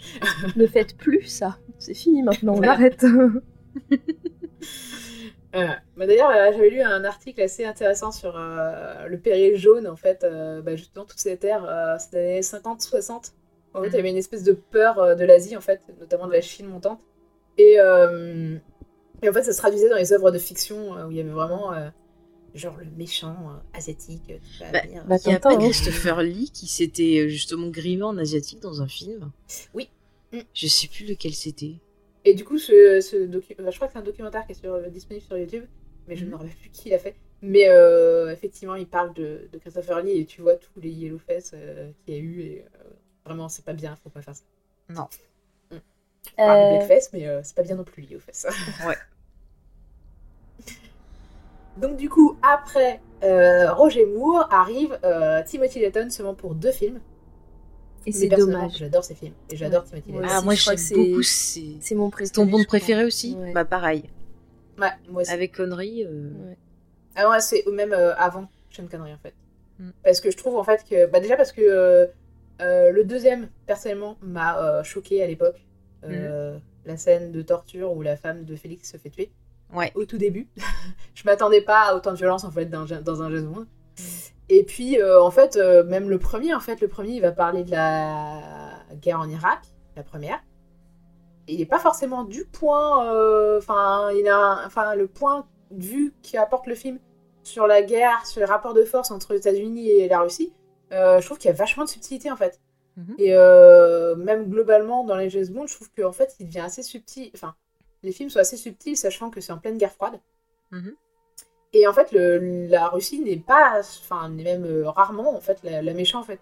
Souvent, Mhm. c'est, euh, ils sont manipulés, les deux pays sont manipulés par euh, d'autres instances. Et finalement, en fait, quelque part, je trouve qu'à cette époque de guerre froide, en fait, bah, les c'est un peu un idéal où en fait, les, la- la- les États-Unis et la Russie seraient parviendraient à se mettre d'accord face à un ennemi commun qui serait Blofeld ou voilà. Mais euh, et du coup, effectivement, souvent dans les dans les Bond, t'as as, ce point de vue qui en fait, bah, les Russes sont pas forcément euh, des gros méchants euh, qui veulent dominer le monde et, euh, et faire exploser des bombes atomiques quoi. Ouais, t'as des enjeux politiques Mm. autres, comme tu dis, mais euh, à chaque fois, je trouve encore une fois que sur ces thèmes-là, bah, ça retranscrit pas mal en fait les, les sentiments et les peurs de l'époque dans laquelle ben, le Bond va se situer. En fait, c'est ça Mm. aussi qui est intéressant au final. Ouais. Et puis, autre point de vue euh, rapport aux femmes, Timothy Dalton, dans le premier qu'il a, euh, Tu n'es pas joué, euh, où en fait il, il embarque euh, une, une violoniste qui était censée le tuer, Ouais. qui en fait est manipulée par le méchant. Et en fait, pendant tout le film, limite, en fait, Bond, ce qu'il lui dit, c'est Meuf, il faut que tu faut que tu ouvres les yeux sur les hommes et que tu arrêtes de te laisser Mm. euh, mener en bateau par le premier mec qui arrive et qui te fait des chocolats, des fleurs et c'est bon, quoi. Fais ce que je fais ce que je veux et tu pour moi, quoi. Et euh, finalement, tu fais, bah, c'est limite, il dit, il dit méfie-toi du premier Bond, quoi, en fait, limite. quoi. Mm. Euh, Ah, Mais c'est ça. Mais c'est, euh, je crois, Versus qui avait fait une vidéo très intéressante où il comparait justement les différents bonds et il montrait justement que euh, la génération d'après avait toujours tendance à faire une petite pique ou une petite critique Ouais. sur celui d'avant. Et je trouvais ça très intéressant. Je vous conseille la vidéo. Oui, tout à fait, très intéressant. D'ailleurs, elle parle aussi du rapport entre Bond et le, le- le cinéma, donc Ouais. quand il s'inspire et quand il en est inspiré. Et euh, bah, d'ailleurs, en parlant de ça, euh, quand Pierce Brosnan arrive, Mhm. euh, donc ça commence à être GoldenEye, et euh, je crois que euh, M euh, de Julie Dench, il arrive après GoldenEye, pas sur tout de suite GoldenEye ou c'est tout de suite sur GoldenEye? Alors j'ai un doute. Je me demande si c'est pas après. Attends, je vais, je vais Euh, vérifier. Je crois qu'elle y est, hein. Il me semble qu'elle y est, moi. Ah, ah, peut-être qu'elle y est parce que c'est pas là qu'il y a le fameux truc où elle lui dit ah vous êtes un dinosaure, vous êtes un truc. si, si. euh, Il y a tout ce truc. J'avais dit yes, Et en fait, yes. J'ai envie de vous dire que le personnage le plus euh, attachant, le plus Ah, féminin, le plus fort, le plus féministe, le plus euh, c'est qui rentre M. le plus dans l'art de euh, James Bond, finalement, c'est M en fait. Ah mais je l'adore. En plus l'actrice, elle est formidable. Elle est, elle est formidable. C'est une grande actrice euh, Elle est- anglaise. Elle est top. Ah ouais. Et en Mais fait, quand elle a ce discours- C'est sa mère, en fait, Elle hein. est surtout euh, du théâtre. Oui oui. C'est la, c'est sa mère hein, en fait. Hein. James Bond, Mm. elle l'engueule comme une mère. euh. Oui oui. C'est ça. C'est ça, Bah, elle M. euh, Au, au fur et à l'appelle mesure, M. elle- Mother, elle- ouais. Ouais. Ils, Mm. ils, euh, ils, euh, ils ont une relation qui est de plus en plus euh, euh, attachante, euh, les deux Mm. là. Et, Ouais. et c'est clairement, euh, c'est clairement sa mère. Et puis tu vois, encore une fois, on arrive dans les années euh, 90. On a, bah voilà, les femmes qui se transforment, des figures féminines, Mm. que ce soit au ciné ou euh, dans les séries télé ou autres, qui commencent à s'affirmer. Et le fait d'avoir Bond, qui effectivement est euh, bah, le dragueur ultime, euh, le gars, voilà, souvent critiqué, qui soit sous les ordres d'une femme, bah, c'était hyper cool. Et c'est clair que quand tu la vois qui commence à l'engueuler, à, l'insulter en disant, en gros, t'es t'es trop nul et compagnie. Moi, j'ai vu ça, je dis, ah, tu m'intéresses là. Franchement, ça, je me disais, enfin, ils ont compris euh, ce qui me dérange. Puis bon, après, avec ça, ça va dans de la surenchère. On a Denise Richards qui est, qui est physicienne ou je sais plus quoi, là, qui s'occupe des trucs atomiques. Bon, voilà, non, si elle là, veut. hein. pas- En fait, euh, Si elle veut. on va dire hein. que dans les.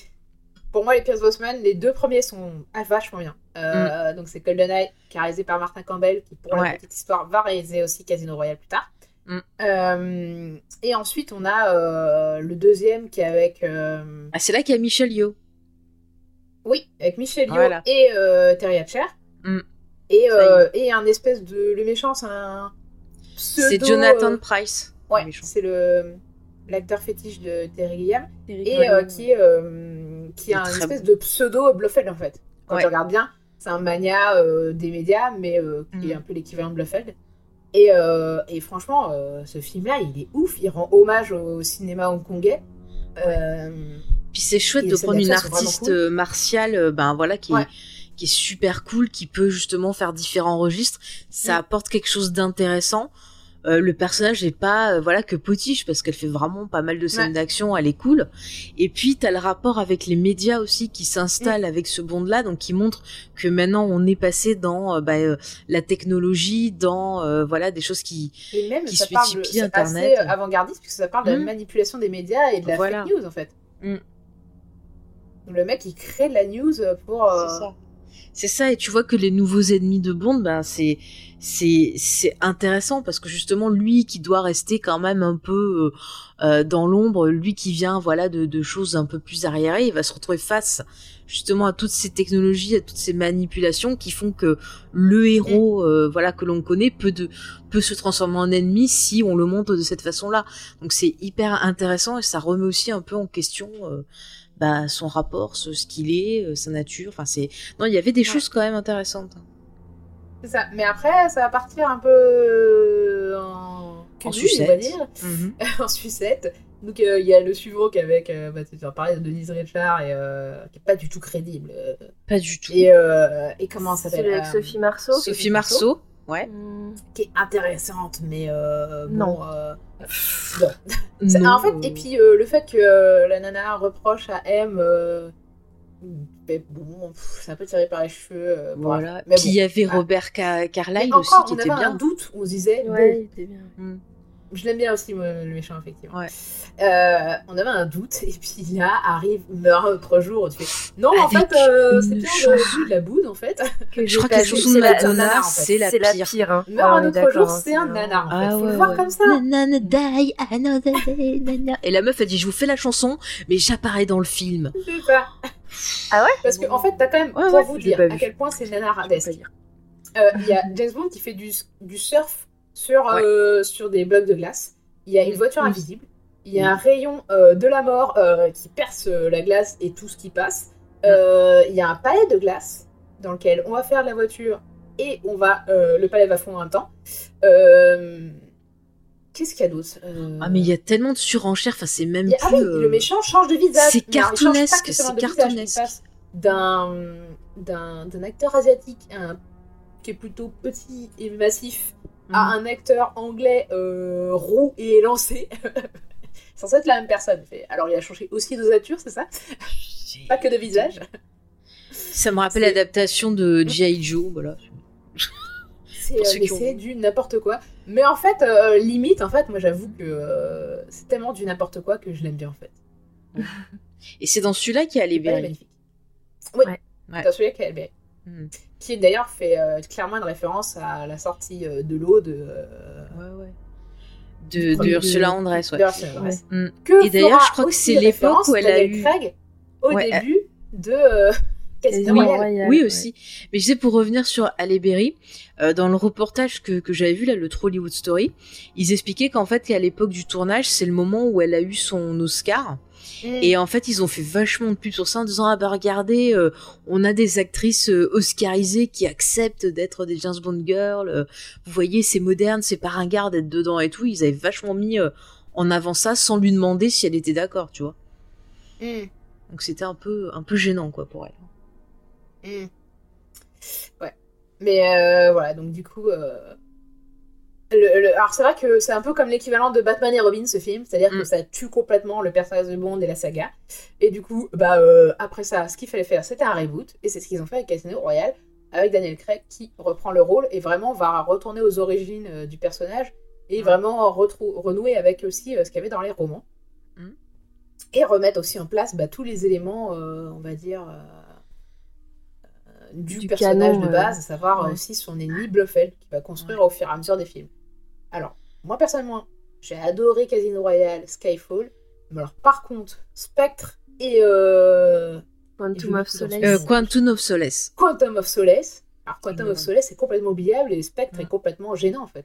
Ah mais oui, je suis d'accord. Tu vois, Casino Royale, j'ai beaucoup aimé aussi euh, parce qu'il y avait, ben, il y avait des persos chouettes, comme je disais, le perso d'Eva Green là, euh, c'est Vesper, c'est ça. J'avais Mm. adoré euh, le chiffre. Déjà, j'adore l'acteur. Mais j'avais Ouais, trouvé ça hyper cool. Bon après je m'étais un peu foutu de lui en disant vas-y donne-moi un chiffre. Enfin bon je m'étais tapé des délires toute seule. C'est pas grave mais j'avais beaucoup aimé. Puis il y avait vraiment tu vois ce côté ben ouais on voit un James Bond qui apprend. On voit un peu Mm. des traumas qui se font, ce qui permet de comprendre euh, le personnage et de comprendre encore plus ce fameux rapport, tu vois, avec les femmes, pourquoi il les traite comme ça. Et euh, bah, j'avais trouvé Mm. ça intéressant. Après le deuxième, mais j'ai rien compris à ce qui se passait. Euh, C'était très mal filmé, perso euh, inintéressant. En fait, Voilà, le alors- deuxième, euh, à chaque fois qu'il y avait des acteurs.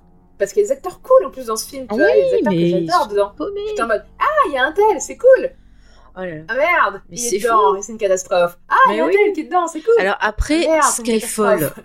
Skyfall. Alors déjà la chanson de comment elle s'appelle? Adèle. Ah, non, c'est pas c'est ça Adèle. J'en peux plus. Je l'ai trop entendue, je la supporte plus. Enfin, on l'a entendu Euh, euh, moi, j'adore, ouais. 1500 fois à peu près. Oui. un milliard de fois. Alors après, au niveau du scénario, il y a des choses très intéressantes, notamment dans la relation avec M.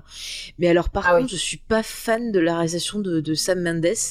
Ah ouais Je trouve ça prétentieux. Euh, Enfin, j'ai pas du tout accroché. Et c'est dans lequel qu'il y a euh, comment il s'appelle? Javier Bardem, Eh ben, c'est un qui sujet. fait un méchant. Là, c'est C'est dans celui-là. celui-là. Alors lui, je l'ai C'est trouvé, euh, r- enfin nul, raté, et risible. Enfin, j'ai vraiment Ouais. pas aimé du tout. Euh, Ouais, ce je suis d'accord. Moi, je l'ai trouvé un peu ridicule. Il en fait un peu Ah. Oh, ouais. moi j'ai adoré, moi. Mm. Déjà, Ah, la scène un peu euh, gay-friendly, euh, j'avais surkiffé.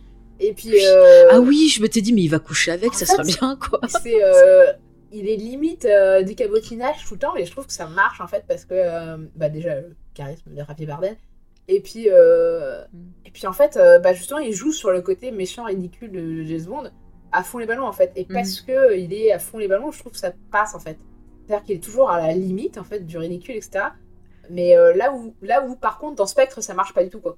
Ouais, ouais. Mais tu vois, moi, je l'avais trouvé que la gênant. construction et en fait, des moments, je me suis dit, Mm. Skyfall, c'est un miracle qu'il ait fonctionné. Quand j'ai vu Spectre après, je me suis dit, il y a- Ah ouais, non. euh, les astres se sont alignés, ça a marché. Non, mais Après, bon, moi, j'ai complètement adhéré à Skyfall parce que ça fait référence à toute la saga et euh, Mhm. c'est bourré de références. Et surtout, il faut apparaître un personnage que j'adore et que je trouve sous-exploité dans le dernier, mais on va, on va parler après du dernier. Euh, Monet Penny. Est-ce que tu Penny parles de génial. Penny? Ouais. Ouais, je suis Ah d'accord. ouais, non, mais Moni Penny, ouais. Ouais. Alors, tu vois, j'étais Moi, j'étais un peu scandalisée. déçue à la fin que genre après le, le job de bureau, je fais non, on peut te voir. Ah non, mais moi j'étais scandalisée dans les vieux parce que la pauvre fille était toujours à son bureau. Le gars il vient, il lui fait euh, de- des petites dragouilles mais qu'on conclut jamais. Et la pauvre fille, mais la désespérance. Et là je me disais Après, enfin euh, ils font autre chose avec. mal de- Dans pas mal de bondes, euh, Monet Penny, en fait, sur les tout premiers, elle est en mode euh, pas raison. Mais assez vite, euh, elle est en mode euh, c'est bon, gueule, quoi. chier, ouais. Mm. Ouais. Ah bah, bah, c'est sûr, il est que- lourd au bout de 20 ans. euh. Je pensais qu'ils allaient en faire une partenaire en fait euh, dans les derniers là, Mm. puis en fait non, c'est un... ils sont passés un peu à côté, mais bon, C'est dommage, Ouais, en plus l'actrice elle est, elle est pas Mm. mal, hein, franchement. elle est bien. Ouais. mais, bien. Et, et d'ailleurs, euh, je sais pas vous, mais euh, Ouais. moi, euh, bon, on va commencer à parler euh, de euh, Mourir peut attendre. Mais euh, quand il y a eu tout le truc autour de. le, euh, Bond va être remplacé par une femme noire, oh scandale Tu fais, bah, euh, personne Mm. n'a rien dit sur. Euh... sur Penny, euh, pourquoi tout d'un coup Ah si si si, ça avait râlé hein, sur Moni Ah, Penny. hein.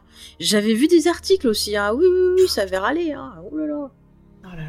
Pff, mais ils sont fatigants, ils sont fatigants. En plus, ça veut dire que ça- quelque part, le cinéma anglais est depuis des années beaucoup, avec beaucoup plus de mixité dans le casting Mhm. que dans le cinéma français qui est un peu euh, la draine de ouf là-dessus. Ouais. Et, euh, et tu, euh, enfin, Bond, c'était un peu le dernier éléphant du cinéma anglais qui avait pas encore, qui s'était pas mis à la page, quoi, en fait. Mais Bah, ça avait râlé aussi quand il y avait déjà, des. eu, euh, Vas-y, tu disais, excuse-moi, je t'ai pas entendu. j'ai encore que avec Alberi, déjà, il y avait eu.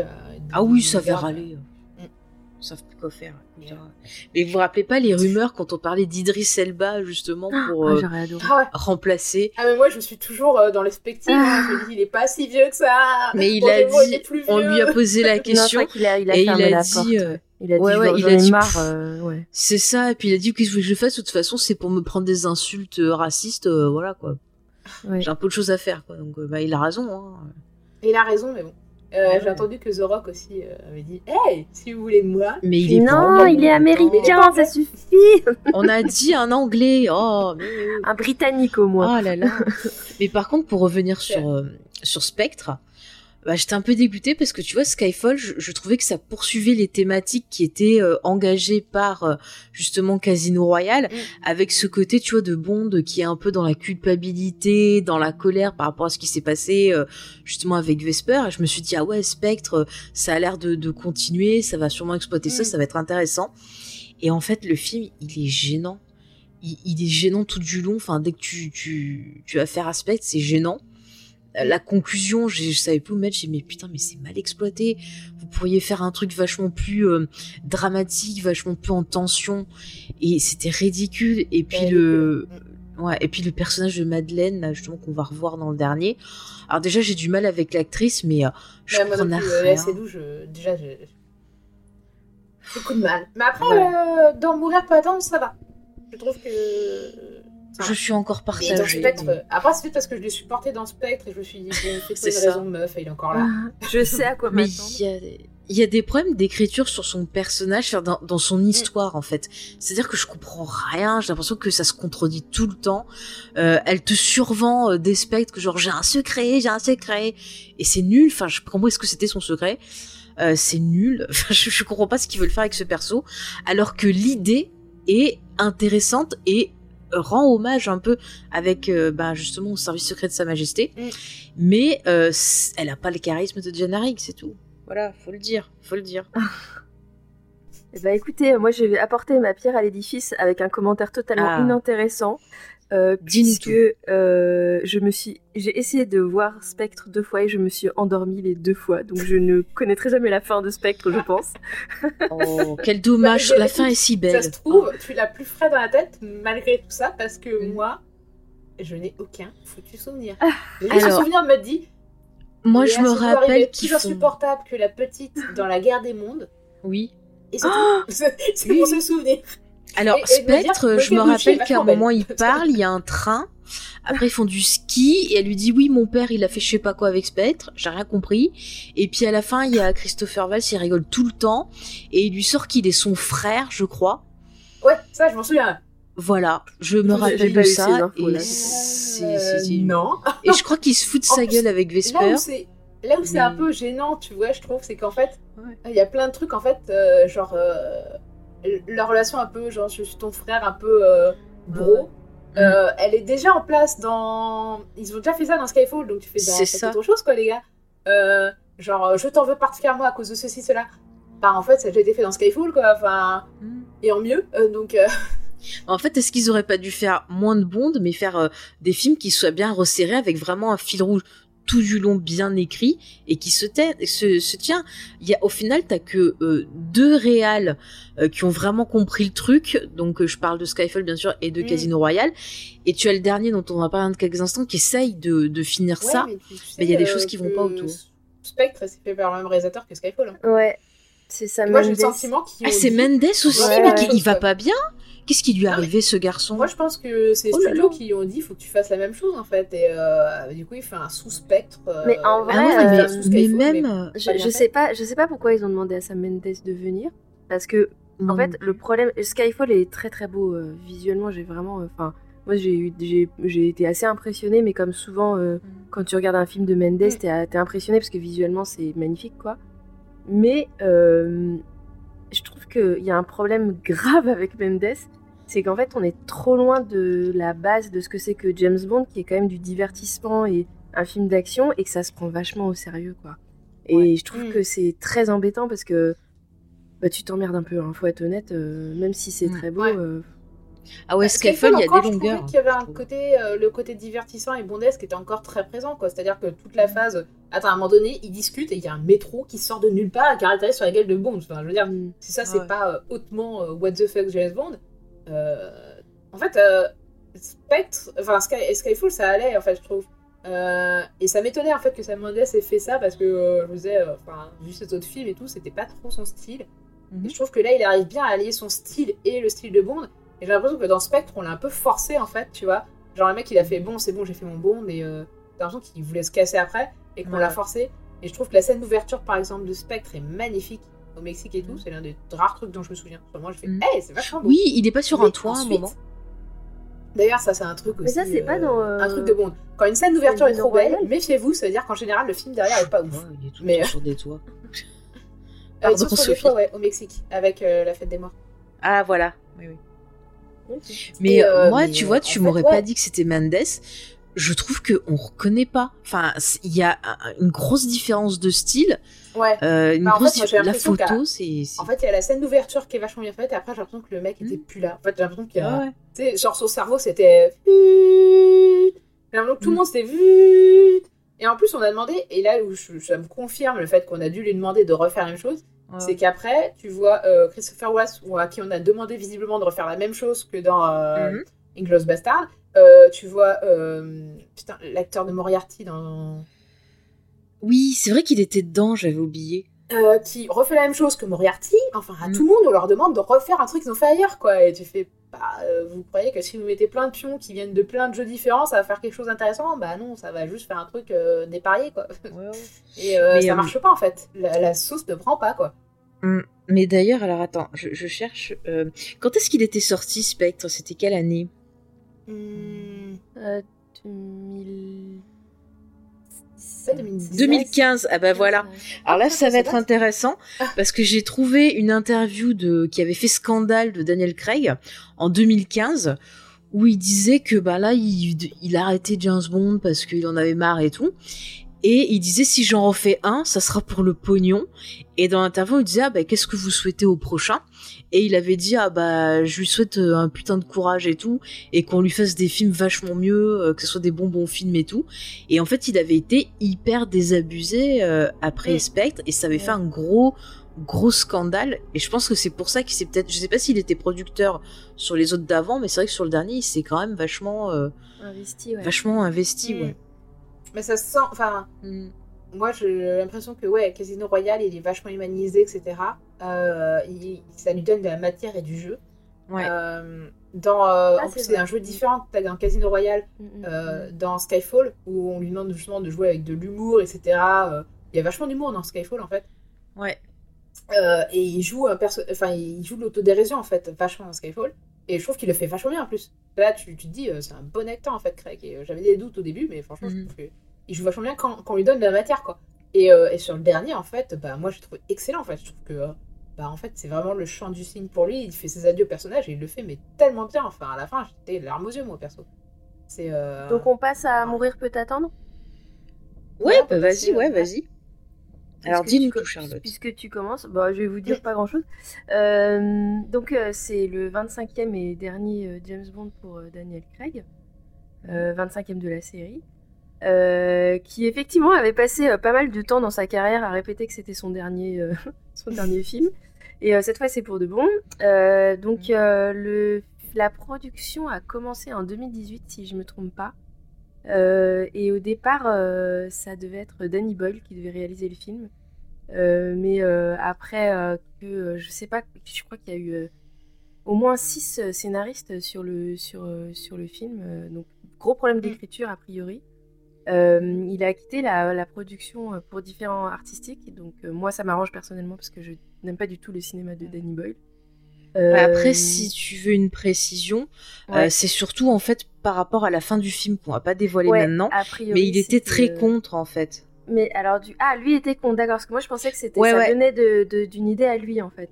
Alors apparemment, il était contre et il se serait aussi disputé avec Daniel Craig, moi j'ai lu. D'accord, Mm. ok. Euh, d'accord, bon bah du coup euh, il était donc pas d'accord euh, sur un point précis du scénario et il a quitté la, la production et il a été remplacé par Kari Fukunaga. Le film devait sortir donc en février 2020, euh, mais comme la plupart des films dont on parle depuis deux ans, Ah il a été repoussé et il est sorti seulement en, en octobre alors euh, 2021, donc un an et demi après. Euh, et, euh, et, et donc, euh, donc Kari Fukunaga reprend le flambeau. Et lui, on le connaît euh, notamment pour euh, True Detective, euh, qui, pour lequel il a gagné Mm. des prix. parce que c'est la, la première saison, en tout cas, est, est vraiment très. ça, ça a été un peu une petite révolution dans le monde des séries Ouais. noires, quoi, des True Detective. Oui, c'était ouais, un, un retour en force de la série noire, je trouve. Et, La ouais. saison 3 aussi, vachement bien. Je recommande la saison 3. Alors, je l'ai pas vue, mais la saison 2 était vraiment pas ouf. Donc, euh, Parce que la saison l'avoue 3, en fait, ça elle- ouais, la saison. Alors, la saison 2, moi, je l'avais beaucoup aimée, mais elle est complètement, en fait, elle est, euh, la construction est complètement étrange. Ça coupe complètement de, de ce que nous avait proposé après la saison. Et par contre, il y a des. Alors, euh, fait, si tu l'as pas vu, regarde la saison 2 de True Detective parce qu'il y a des références euh, euh, régulières à, à Twin Peaks. Voilà. Et on a perdu fait. Faye, merde. Mais ouais, la saison 3, euh, parce que du coup, on va pas parler pendant 3 heures de Tour Détective, la saison 3, ça parle d'un d'un vieux policier en fait qui a Alzheimer et qui essaie de se souvenir d'une enquête. Ouais, en Et plus, c'est j'aime bien l'acteur. euh, je sais plus comment il s'appelle, mais je l'aime bien. Euh, Euh, c'est. C'est Fukunaga qui a fait les deux ou pas, les deux autres saisons? Bah, c'est une bonne question. Euh, bah d'ailleurs, c'est un des acteurs qui est pressenti peut-être pour jouer Bond d'ailleurs. Ah ouais? Ouais. Attends, je sais plus son nom, c'est nul. Mahershala Ali, c'est ça. Ouais, Mahershala ça. Ali. Et euh, j'ai entendu, euh, j'ai entendu des gens parler pour euh, pour incarner, euh, enfin sachant que euh, ouais, pour incarner Bond, mais euh, je, je, je suis pas sûre que ça se fasse. mais- Euh, donc, Bah, moi j'entends pas mal de noms d'acteurs noirs, mais je sais pas si ça va passer en fait, c'est ça le truc, mais bon. Eh ben, si, si, il a fait aussi. Euh... Alors attends, euh, Fukunaga, il a fait la première saison, Euh, la deuxième saison. euh, La deuxième saison, c'est Justin Lin qui réalise, et saison 3, c'est Ouais. pas précisé. sur Wikipédia. Mais non, la saison 2, moi j'avais aimé, mais franchement, au début, j'avais été déstabilisée. Et en fait, euh, je trouvais que les personnages apportés, euh, dépeints, sont vraiment hyper intéressants en fait. Donc euh, je me suis quand même accrochée. Mais j'avoue, la narration est très déconstruite et c'est très particulier en fait. Et après, la saison Ouais, 1, ouais, je faisais coup, pas du tout à ça quoi en fait. Bah, j'avais quand même regardé jusqu'au bout parce que c'est pas nul, tu vois. Mais c'est vrai que je crois que la saison 1, elle était tellement euh, surprenante par rapport à. C'était vraiment. Ouais. C'est marrant parce que c'était vraiment une époque. Parce que Hannibal aussi, ça m'avait pas mal euh, surprise dans la violence et dans la frontalité, tu sais, des. Des, Ouais. des choses qui étaient des images et dans la lumière et tout qui était, qui était- et on n'était pas habitué quoi Mm. un truc aussi sombre euh. Alors, attends. Ouais, et puis même euh, dans la narration, ouais. dans ce que ça racontait. euh. Alors, je vous écoute. Euh, bah, Du du coup, coup, on parlait de Kari Fukunaga et de True Detective. Mhm. Euh, Ouais. Donc, euh, je sais pas, tu veux reprendre ou pas, Sophie Parce que toi, tu étais en train de conseiller à, à Faye de voir euh, True Detective saison 2. C'est ça, ouais, je disais euh, Alors, que la saison 2. c'est euh, Faye, c'est moi. Ouais. Que la saison 2 de True Oui. Detective, si tu l'as pas vue, je te la recommande parce que ça fait beaucoup de Ouais. références à Twin Peaks et au cinéma de David Lynch. Ah Voilà. Ah, bon, alors j'essaierai parce que j'avais testé la une et j'avais pas aimé. Et ah bah donc, je suis écoute, pas euh, teste la 2 parce que la, la 1 et la 2 ont vraiment rien à voir et euh, c'est pour ça qu'il y a beaucoup de gens qui n'ont pas accroché à la 2 parce que c'est tellement différent de la 1 et que c'est déstabilisant en fait. Mhm. Pour ceux qui ont aimé la 1 en fait. Mais, euh, Et par contre, c'est lui qui avait fait aussi la série Netflix, je crois que ça s'appelle Maniac, où il y avait Emma Ah ouais Stone dedans. bah, alors j'avoue que Je j'ai sais pas vu quelque chose. Ah vu, ouais, elle, était, elle était pas mal. Je l'ai pas vu, mais je savais pas que c'était lui qui était dessus. D'accord, ok. Bah, écoute. euh, Eh ben, il me semble que j'ai lu ça. Et euh, franchement, je, je vous la conseille en termes de réalisation, c'était super cool. Euh, même les deux acteurs étaient plutôt bien aussi dedans. C'était- j'avoue que moi, euh, beaucoup de comédies. La plupart des séries Netflix, je m'en méfie comme de la peste. Et là, j'avais. En plus, surtout quand elles font série concept Netflix. Et là, je fais, ah, non. C'est mon Bah, là, c'est une mini-série en fait. Hashtag euh, machin, hashtag machin. Non, mais franchement, c'était sympa. En plus, on en a pas tant parlé que ça, en fait, Mm. de cette série quand elle est sortie. Et c'était hyper intéressant, je te dis, en termes de réalisation, euh, sur la psychologie des persos, sur tout l'univers qu'il a développé. Enfin, moi, Mm. j'avais beaucoup aimé. euh, Je crois que James aussi, d'ailleurs. mais, euh, Et d'ailleurs, je, je remarque hein, en, en ouvrant sa fiche à Fukunaga, Mhm. il a réalisé Sin Nombre euh, en 2009, qui est un très bon film. Ah Ouais. oui, c'est vrai, c'est lui. Il a fait euh, Sin Nombre, il a fait un Jenner et il a fait un film avec euh, un potentiel, euh, enfin celui qu'on aurait aimé voir euh, comme James Bond euh, dans Beast of No Nation, donc Idris Elba. Mm. Voilà. donc, donc, donc voilà. Donc au, scénario, on retrouve bah, des habitués en fait hein, de, de James Bond, parce que Robert Wade et Neil Purvis euh, officient sur James Bond depuis la fin des années 90. Euh, voilà. Et euh, Daniel Craig a donc demandé à ce qu'on fasse venir Phoebe Waller-Bridge, que personnellement j'aime particulièrement. Ah, pour en particulier sa série Fleabag qu'elle a écrit et interprété. Et Killing Eve. C'est ça. Ouais, je pense que c'est à cause je sais, Sophie aime beaucoup. Ouais. Mm, mm, mm. ouais. Elle était dans Solo aussi, j'ai bien aimé, elle faisait un robot. Voilà. Ouais. Euh, et elle sera dans, euh, dans Indiana Jones 5. Indiana Jones 5. Et euh, donc il l'a appelé parce qu'il voulait avoir une touche féminine et un peu déjantée de, de qu'on connaît de Phoebe Waller-Bridge qui n'a pas la langue dans sa poche. Et, et donc, et donc effectivement, je, on en parlera, mais elle a développé des personnages féminins euh, plutôt intéressants. Voilà. Euh, alors, comme je le disais, tu vois, en début d'émission. Ouais. Alors, euh, moi, je, je, reprends. Comme je disais en début d'émission, voilà, Craig, il avait vraiment cette volonté de justement faire évoluer et proposer autre chose de plus adéquate avec bah, l'époque et il trouvait qu'elle pouvait faire ça intelligemment. Et après, pour le perso de Paloma, c'est Daniel Craig qui a recommandé euh, Anna de Armas, ouais. Euh, donc euh, Anna de Armas, parce que justement, elle, elle est magnifique. Hein. et il avait apprécié justement quand il a tourné. ah oui, c'est clair. Et en fait, il avait aimé tourner avec elle dans le film, donc ah, justement, tout tiré. excellent d'ailleurs. Ouais, j'adore ce mm. film entre parenthèses. Moi aussi, j'adore. Voilà. Et, et ça, ah mais elle est, elle est géniale dans le film. Elle a vraiment un côté bah très mm. drôle, cette espèce d'espionne débutante, elle est magnifique. Elle est magnifique, je trouve qu'elle joue fat. Ah, la, la, chute de rein euh, de la robe là. Et comment elle se bat avec des talons aiguilles? Moi, ça me, ça m'impressionne. Euh, je suis, je suis restée baba. Ah, ça me tue. Et avec une robe. À, euh, moi, déjà, quand je voyais Scully courir. essayer de donner des, coups de pied avec une robe longue. moi, ça m'est arrivé petit. Elle est fendue. Et je suis par terre. Euh, je finis juste sur, le, sur le, les quelques trucs de mm, mm-hmm. production, mais j'ai plus grand chose à dire là. Euh, juste, j'ai vu qu'il y avait pas, mal de reshoots qui ont été nécessaires euh, entre la sortie prévue et la sortie réelle du film parce que, a priori, les placements de produits, puisqu'on sait que James Bond, la, la saga James Bond est mm. championne dans les placements de produits, étaient dépassés au moment de la sortie en 2021. Donc, petit fun fact sur, sur le. Les montres, ça va vite. Comment Les montres pour les téléphones? Non, c'est pas les téléphones. Je crois que c'est les téléphones. C'est possible. C'est euh, possible que c'est les téléphones. Moi, j'ai lu, ouais. Mm, mm. Euh, voilà, donc. Je sais pas s'il n'y a pas des PC aussi. Mm. Ah bon? Possible. C'est possible, ouais. C'est possible, ouais, des, des, marques de PC ou des marques d'électronique. C'était surtout l'électronique. J'avoue que j'ai pas trop fait gaffe. Ouais.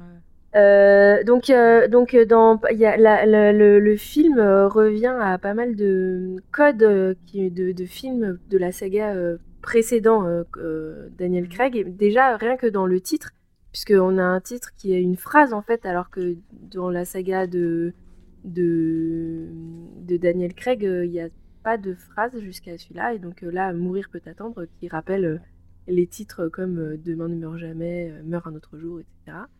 Euh, voilà, et. Euh, et voilà. et, euh, c'est, et donc, c'est le, la révérence de Daniel Craig à, à, la, à la série. Et je sais pas si on va commencer peut-être à, à faire un résumé puis à rentrer dans les spoilers maintenant. Alors, Juste, je, je, me permets de rajouter quelques petites infos, à moins que vous les. Non, vas-y, vas-y. J'ai j'ai entendu, alors j'ai entendu une interview d'Anne Craig qui disait qu'en fait lui, ça faisait depuis Casino Royale qu'il savait comment euh, Bond allait finir, donc ce qui se passe à la fin qui a pas plu à Danny Boy, et qu'il a gardé le secret tout ce temps-là et que c'était dur. Et après, je sais pas si tu as parlé du budget du film. Non.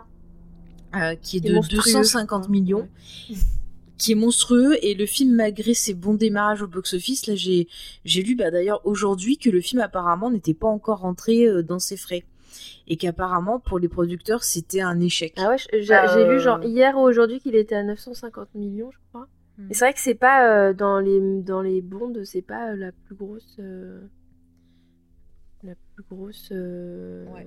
réussite, il me semble. Mais euh, Parce que là 250 millions c'est vraiment pour tourner le film, mais euh, je pense qu'il faut rajouter le budget pub, le fait qu'il a été repoussé Ouais, ça a rajouté du budget Mm. pub, donc. euh, mm, mm. Bah, c'est clair qu'en fait, euh, au niveau production, en fait, ça, le fait que ce soit repoussé, il les a tellement mis dans la merde, en fait, Mhm. qu'ils ont été bah, rachetés par Amazon Prime. C'est ça, ouais. Ok. Et d'ailleurs, il y avait même des rumeurs à un moment si le film allait pas sortir direct sur sur Prime justement à cause des, des retards, parce qu'on savait pas euh, Ah ouais. si euh, les ciné allaient réouvrir et tout. Et donc il y a eu cette euh, cette question à un moment qui était sortie un peu sur les, les réseaux sociaux et les médias par-ci par-là. Mm. Bah écoute, ils ont bien fait de le diffuser au cinéma parce que c'est vraiment un film à voir Ouais. au cinéma pour le coup. Oui, oui. En plus, qui a été tourné euh, avec des caméras IMAX. Je Mm, crois mm. que c'est le premier Bond d'ailleurs qui a été tourné euh, dans ce format. Si je dis pas de bêtises. Il a hein. été crois- tourné même euh, l'idéal euh, de diffusion, c'est euh, IMAX 3D J'ai entendu Ah ouais? Alors moi, j'ai juste lu caméra IMAX. J'ai pas vu marqué 3D. hein. Il me semble que c'était fait pour euh, 3D en IMAX. Mais... Ah Après, ouais. on m'a dit aussi que la 3D en IMAX, c'était pas ouf. Non, c'est pas ouf du tout. hein. Ça sert Donc, à rien du tout.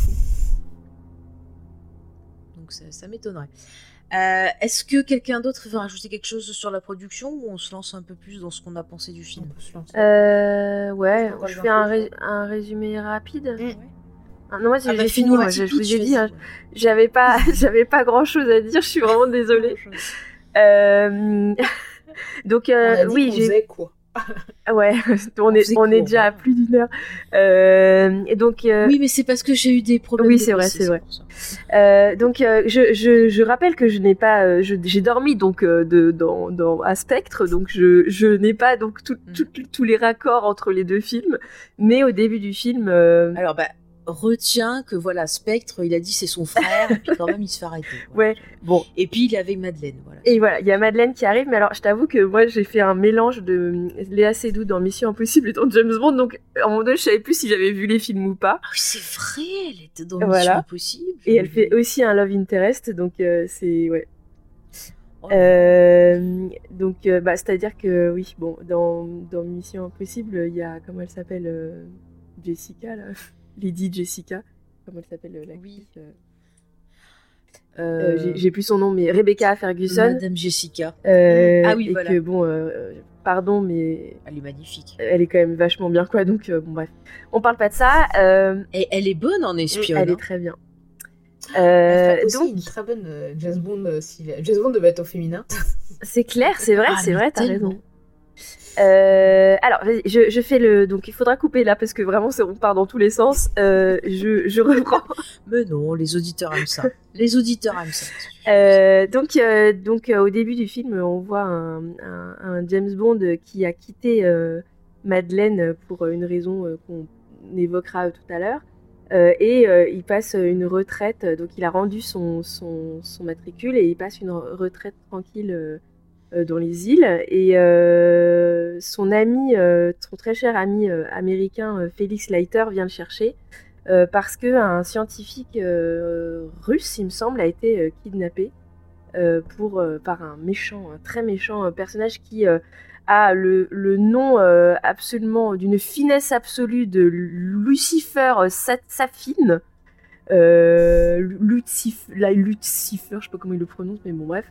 Euh, qui est, et qui prépare euh, un- une arme de destruction massive. Ne, me demandez pas l'explication parce que je n'ai absolument rien pigé Ah. à, ce qui motivait le méchant. euh, Parce que... Les nanotueurs. Voilà. Oui, Et mais qui font le un peu leur vie. Voilà. Euh, c'était écrit avant le Covid, hein, mais euh, le fonctionnement, c'est euh, enfin, c'est quand même un virus, quoi. Donc, euh, Oui. les trucs, euh, même s'ils disent c'est des Eh ben, ça, nanotueurs, euh, ça, c'est- ça, fait quand même vachement virus, votre bien histoire. notre. Genre, tu touches la personne, tu peux en mourir, quoi. Mais donc, euh, donc sinon, t'es voilà. un porteur sain, quoi. Et, vachement Covid. Tu peux en mourir Et sous certaines C'est circonstances. ça, voilà. Il y, a un côté- il y en a qui sont porteurs sains et d'autres qui vont en mourir. Voilà. mais les gars, Covid, quoi. Bon, on va c'était écrit avant, mais, euh. Vas-y, euh, Charlotte, poursuis le, Et donc, oui, et donc pour terminer, tout ça euh, s'intrique dans, dans des, des, des, histoires de famille euh, qui lient les, les, des histoires du passé qui lient en particulier Madeleine et, et mm. donc Safine. et on va comprendre un peu après, enfin, moi j'ai pas compris d'ailleurs, mais Blofeld. voilà, donc, donc je, je, vous laisse rebondir là-dessus parce que euh, le, le, pitch est en fait euh, pour moi euh, vraiment sans importance parce que c'est vraiment pas ça qui m'a qui m'a que j'ai apprécié dans le film en tout cas. Qui t'a intéressé, ouais. Hmm.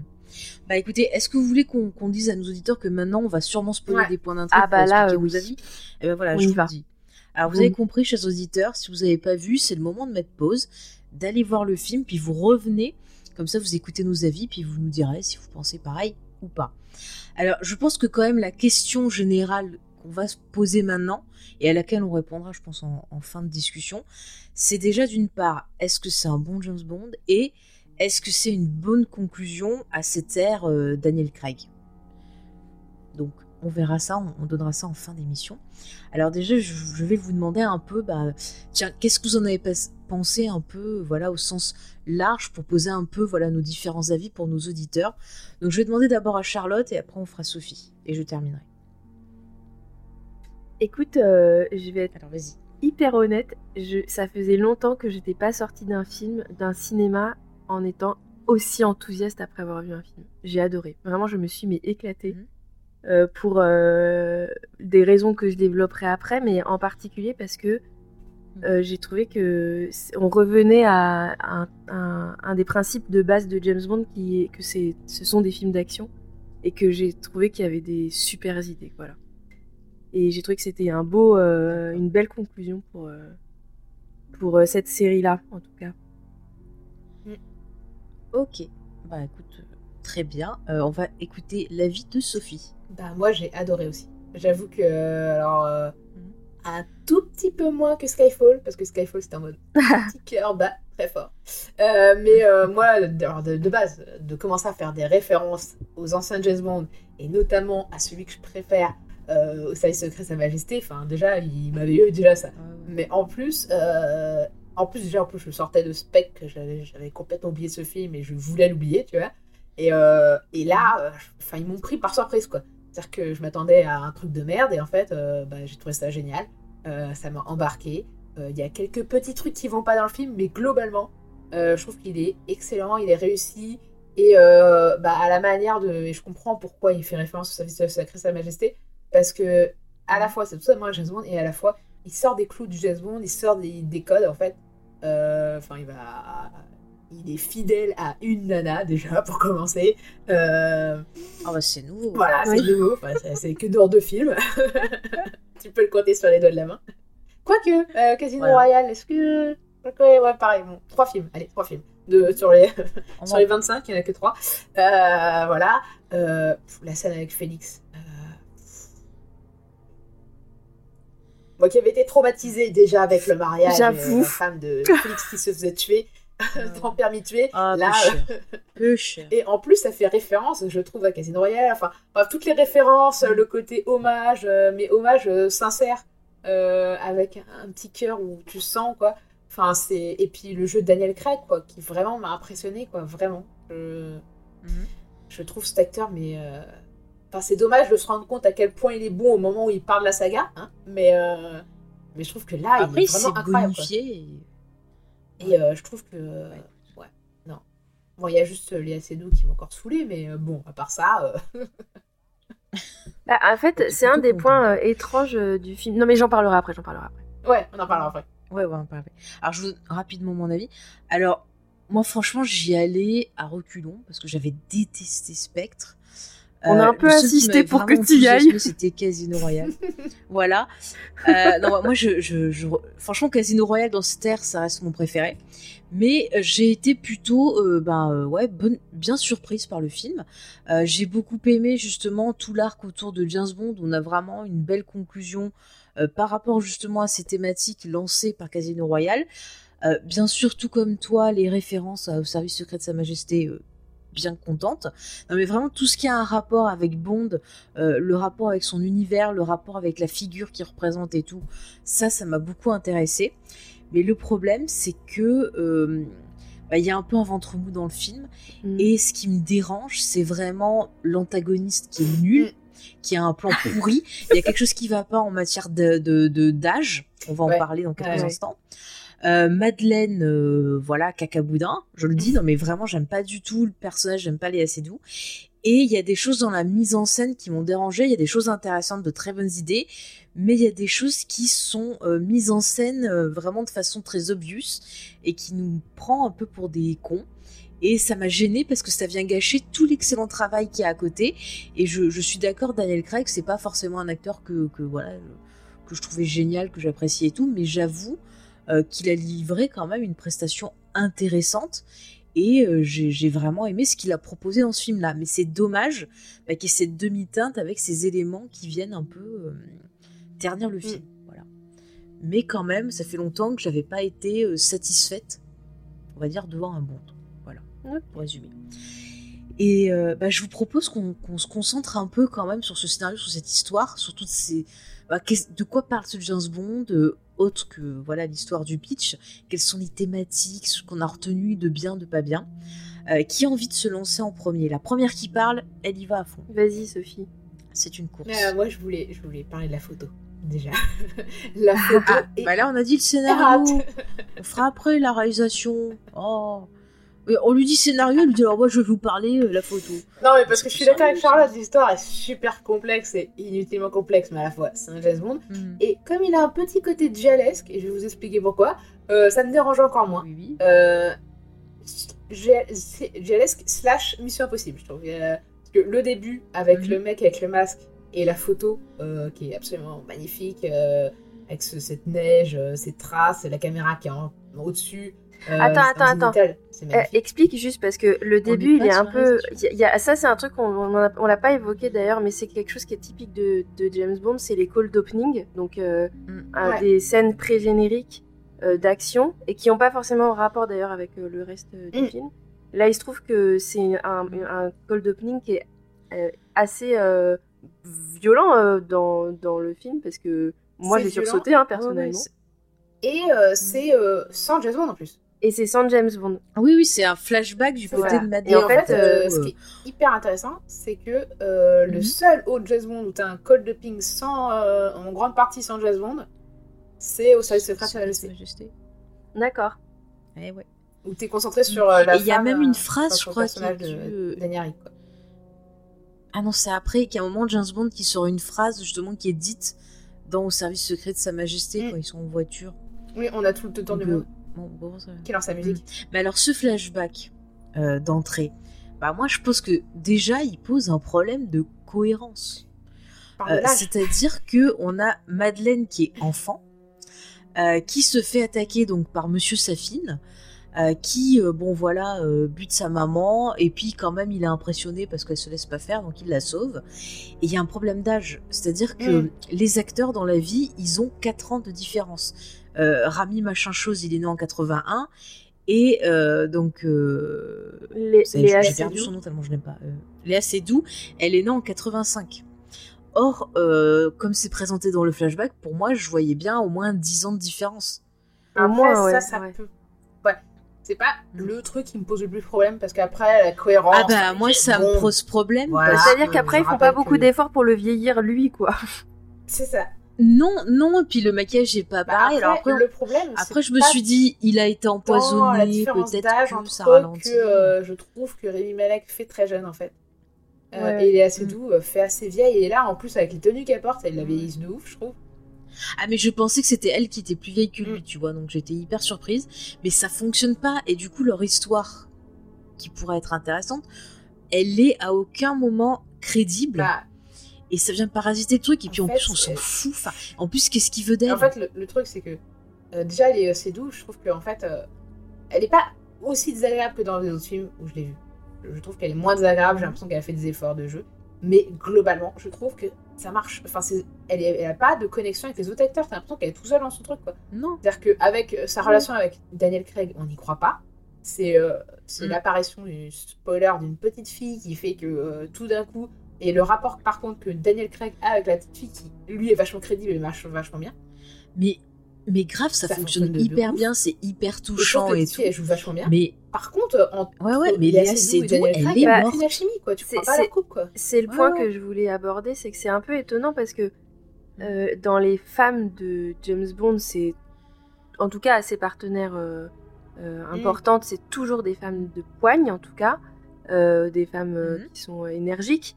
Et Mm. dans les autres filles qui sont, enfin les autres personnages féminins du film sont très, euh, ont une, un charisme et une présence euh, vraiment très travaillée. Mm. Et elle, elle est ultra effacée, tout le temps en train de, elle a tout le temps une tête de chien battu. Enfin, Ouais, ouais. c'est très bizarre de Ouais, l'avoir écrit comme C'est ça. ça, quoi. elle est tout le temps C'est le- C'est mélancolique. cliché euh, la, la psy dépressive quoi. C'est euh, C'est ça. Et puis elle est tout le temps en train de dire j'ai un secret, j'ai un truc à te dire.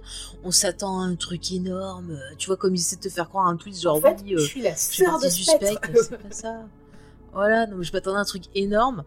Et puis bon, on comprend parce que c'est tellement mis avec des des gros sabots quand elle se touche le ventre dans le train. On a dit c'est bon, on a compris son secret, c'est nul.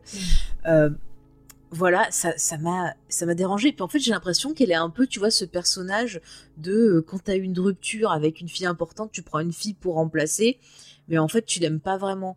Et quand tu vois le début du film où elle insiste vachement pour qu'il aille euh, sur la tombe de tombe Vesper, ouais. euh, tu vois très bien. Mm. Ouais, ouais, tu vois très bien que bah lui, il, il en a pas. Il en a pas vraiment fini avec euh, ce personnage-là, même si quand même tu comprends quand il va sur la tombe qui euh, commence un peu à un peu moins culpabiliser, à être un peu moins en colère, mais tu sens qu'il a encore des sentiments pour cette femme. Et moi, c'est pour ça que je pense qu'à aucun moment il aime vraiment. Il lui dit qu'il aime, mais je pense qu'il le dit de façon genre ouais, je t'aime parce que bon bah je sais pas quoi faire, je vais rester avec toi parce que ça me tranquillise, parce que t'es peut-être différent des autres femmes et que peut-être ça va me redonner foi en l'humanité. Mais finalement, le, le vrai amour, le vrai truc qui où j'ai senti que vraiment, tu vois, la bonde avait une étincelle, c'est vraiment avec sa fille en Mm. fait. Bah, en fait, euh, oui, c'est ça. C'est vraiment le. Ouais, les, les scènes avec la- sa fille sont vraiment euh, bien et je trouve que dans les oppositions qu'il a avec les autres femmes justement parce que euh, par exemple Moni Ouais. Penny euh, ou euh, le personnage de, de Lashana euh, Lynch Naomi Harris. euh, bah, Naomi Harris Ouais. pour euh, Moni Penny et Lashana Lynch je sais plus son nom de, Ouais. le nom de son personnage dans le film mais euh, dans, dans les Euh, Attends, je l'ai. c'est euh, Ah, c'est ça, c'est Naomi. c'est C'est Naomi Naomi qu'elle s'appelle. ok ouais. d'accord Ouais, ouais. Euh, et ben en fait euh, je trouve que dans ces, les oppositions qu'ils ont il y a plus de euh, je sais pas comment dire mais de d'attraction entre eux qu'avec Mm. Madeleine et, pourtant euh, Madeleine elle a un- enfin ça devrait être un personnage fort parce que d'abord elle a quand même zigouillé un mec enfin elle a tiré sur un mec à 10 ans tu vois et elle a été euh, elle s'est retrouvée sous la glace euh, pendant quelques secondes enfin tu vois elle, elle, elle devrait être un personnage dur tu Ouais, vois et en fait euh, ça marche pas quoi il y a, y a pas de il y a pas d'alchimie Non, c'est un perso qui. Ouais, qui- en fait, on a du mal à y croire. Même déjà dans Spectre, on avait du mal à y Mm. croire en fait. Euh, euh, Ouais, on ouais, te dit c'est un personnage qui est censé être dur et tout parce qu'elle a ce qu'elle a vécu. Et, euh, Mm. et en fait, pas du tout. Et par contre, j'ai- lu, euh, j'ai entendu un truc euh, dans un podcast, Ouais. c'était After Eight, il me semble, qui disait que en gros, Spectre et Mourir peut attendre, c'est un remake déguisé de Au service secret Sa Majesté. Et en fait, je, je pense qu'ils ont pas tort.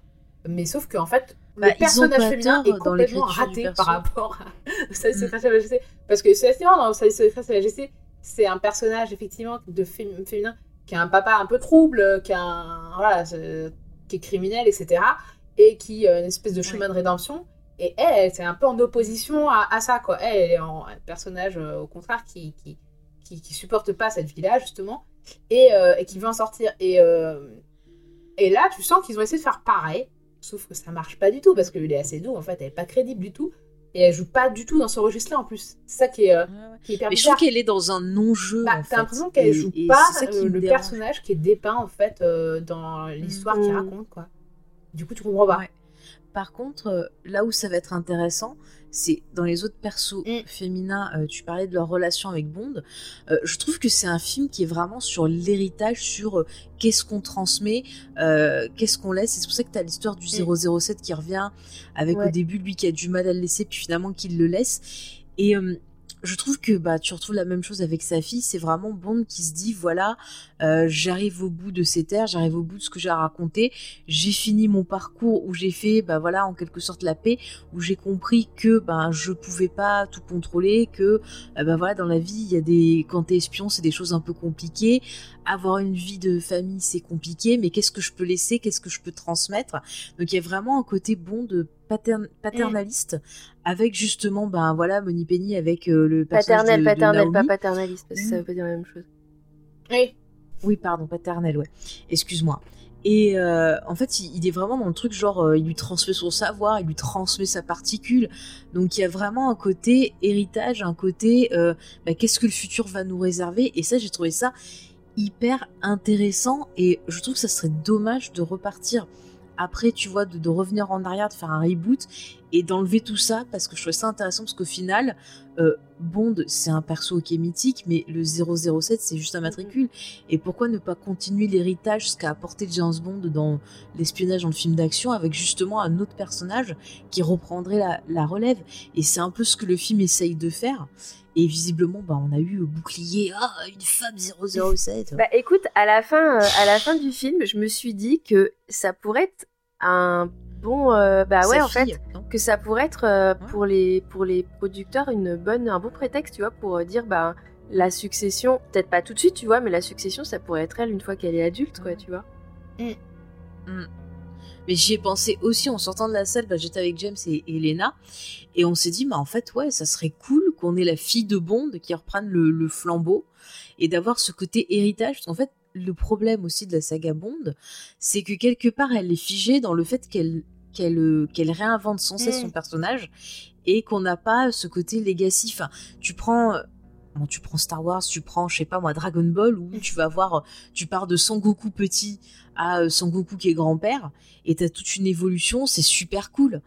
Et c'est vrai que quelque part, ben Bond on l'a pas parce qu'il est figé euh, dans, dans ce qu'il est, et donc à chaque fois on est reparti, on est obligé de repartir en Déjà, arrière. là, C'est un peu, tu vois, le truc mord la il y a quelque chose qui était construit avec Craig que sur les autres, il n'y avait pas. Ouais. Euh, Où il y a vraiment une histoire qui s'inscrit. Euh, et Ouais. euh, moi, effectivement, j'aimerais bien que ça continue. Après, personnellement, je trouve que Monet Penny est sous-exploitée à mort. Enfin, ils sortent la Oui, Lynch, ouais. elle est cool, hein. Mais à un moment donné, on avait déjà une nana euh, de terrain qui était vachement badass, euh, qui a Ouais, déjà ouais. tiré sur Bond. Et euh, je sais pas, on la laisse en mode. je sais pas, j'ai l'impression que c'était Scooby Gang, elle et Q. Mais- ils sont là. Non mais, déjà que ça râle parce qu'on met une femme voilà espionne, si en plus on prend Monet Penny qui est considérée comme une secrétaire entre guillemets que tu la mets sur le terrain, ça va encore râler, les, les vieux mâles blancs et compagnie vont encore nous, nous chier une pendule. Non mais ça m'a agacé les, les critiques. C'est c'est Cela dit, contre, bah, alors on euh, peut parler de, de... Pardon, vas-y Sophie.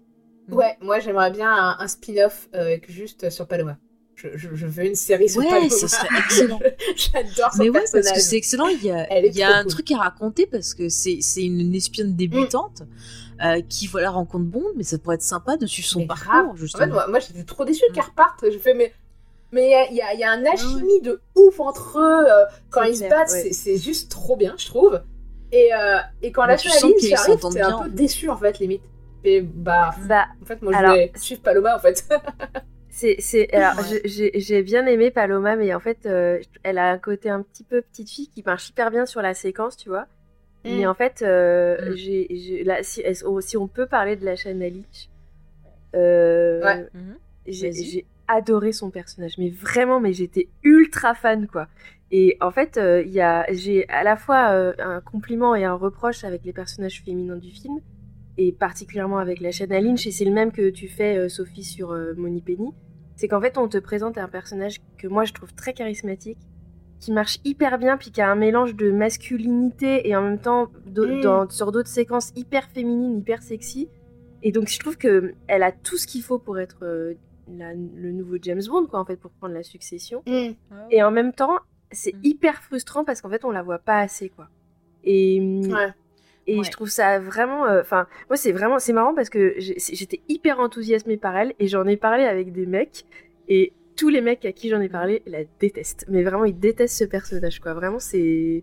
Bah oui, parce qu'on leur vole, on leur dépossède leur, euh, Mm. bah, comme tu le disais très justement Sophie, leur fantasme euh, de masculinité, de voilà. Mais je suis genre, même pas euh, sûre, je pense que c'est parce qu'en fait, euh, tout. Je, je sais, je sais pas si c'est ça ou si c'est parce que, en fait, elle, du, du, de fait, elle, euh, son personnage n'est pas assez creusé, en fait. Il est, il, il est là est juste pour remplacer les James Bond girls sexy. Mm. Sauf que là, ça va être une femme complètement d'action et pas du tout une femme sexy, tu vois.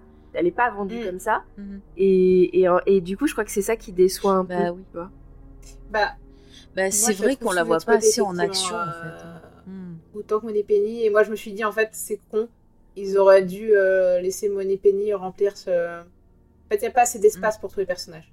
Ouais. Je trouve qu'il y a, Mais tu y a vois, c'est dommage Paloma, pour... on la voit deux secondes.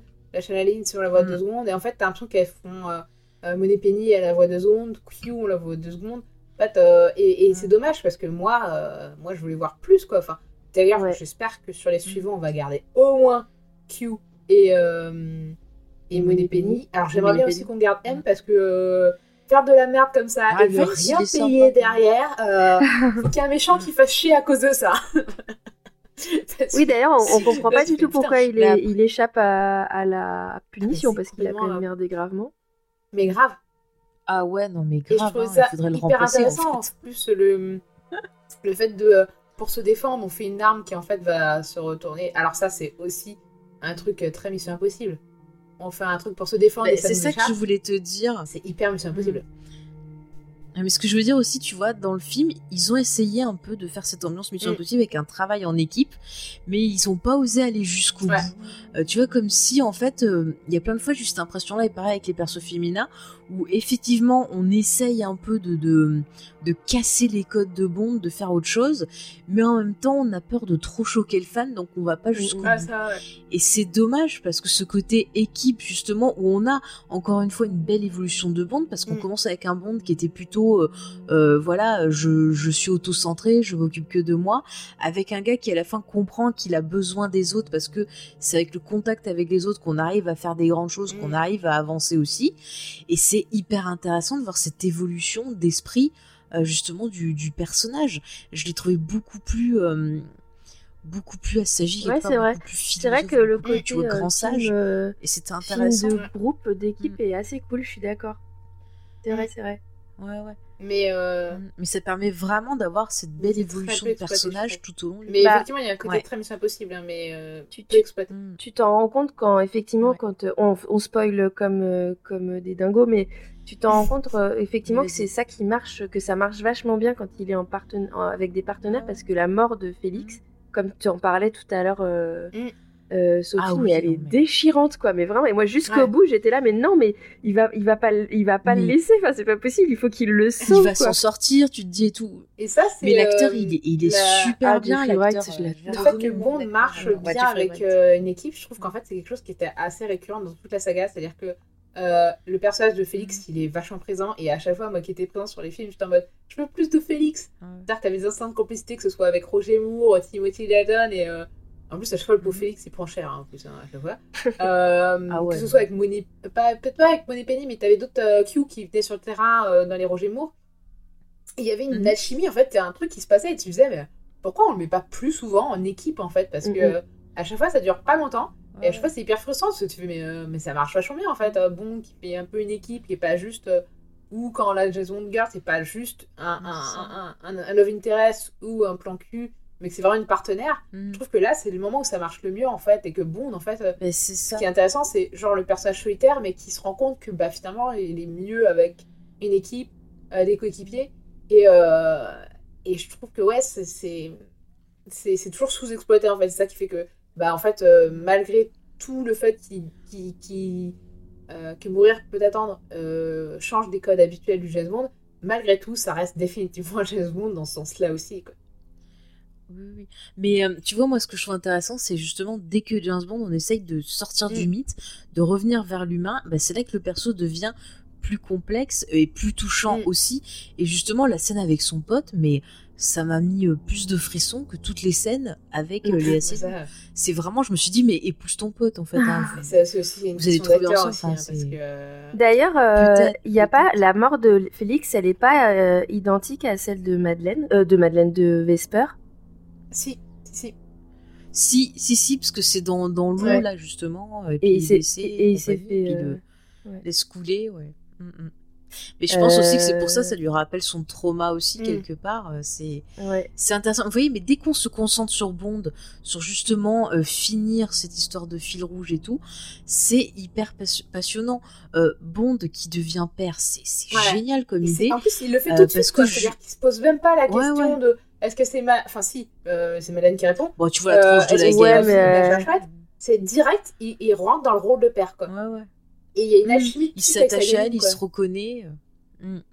Oui, ça fonctionne super bien. Et Puis moi, il y a un truc que j'ai adoré aussi, c'est quand ils sortent de la voiture avec Ouais. Madeleine et la gamine et Craig. Et t'as, du coup, t'as Mhm. Bond qui prend la gamine dans ses bras.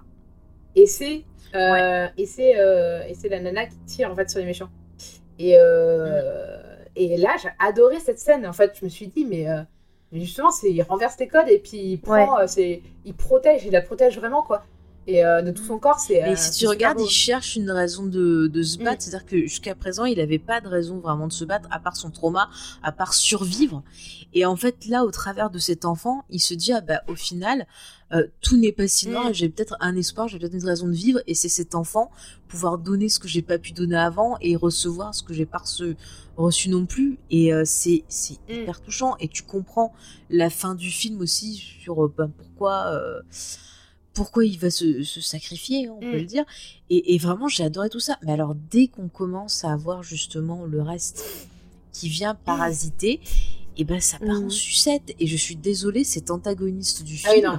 Faut, faut qu'on est parle des euh, Faut mauvais. qu'on parle vraiment des méchants. Ah, il faut qu'on en parle. Parce que il faut qu'on en Christopher parle de Monsieur Safin. petite hein. boîte là où ils essaient de faire, euh, Oh, justement, ils il essaient de refaire la scène de Hannibal dans la série. Et je vais, bah non, ça marche pas, J'avais les pas gars, en pensé fait. à ça. C'est vrai.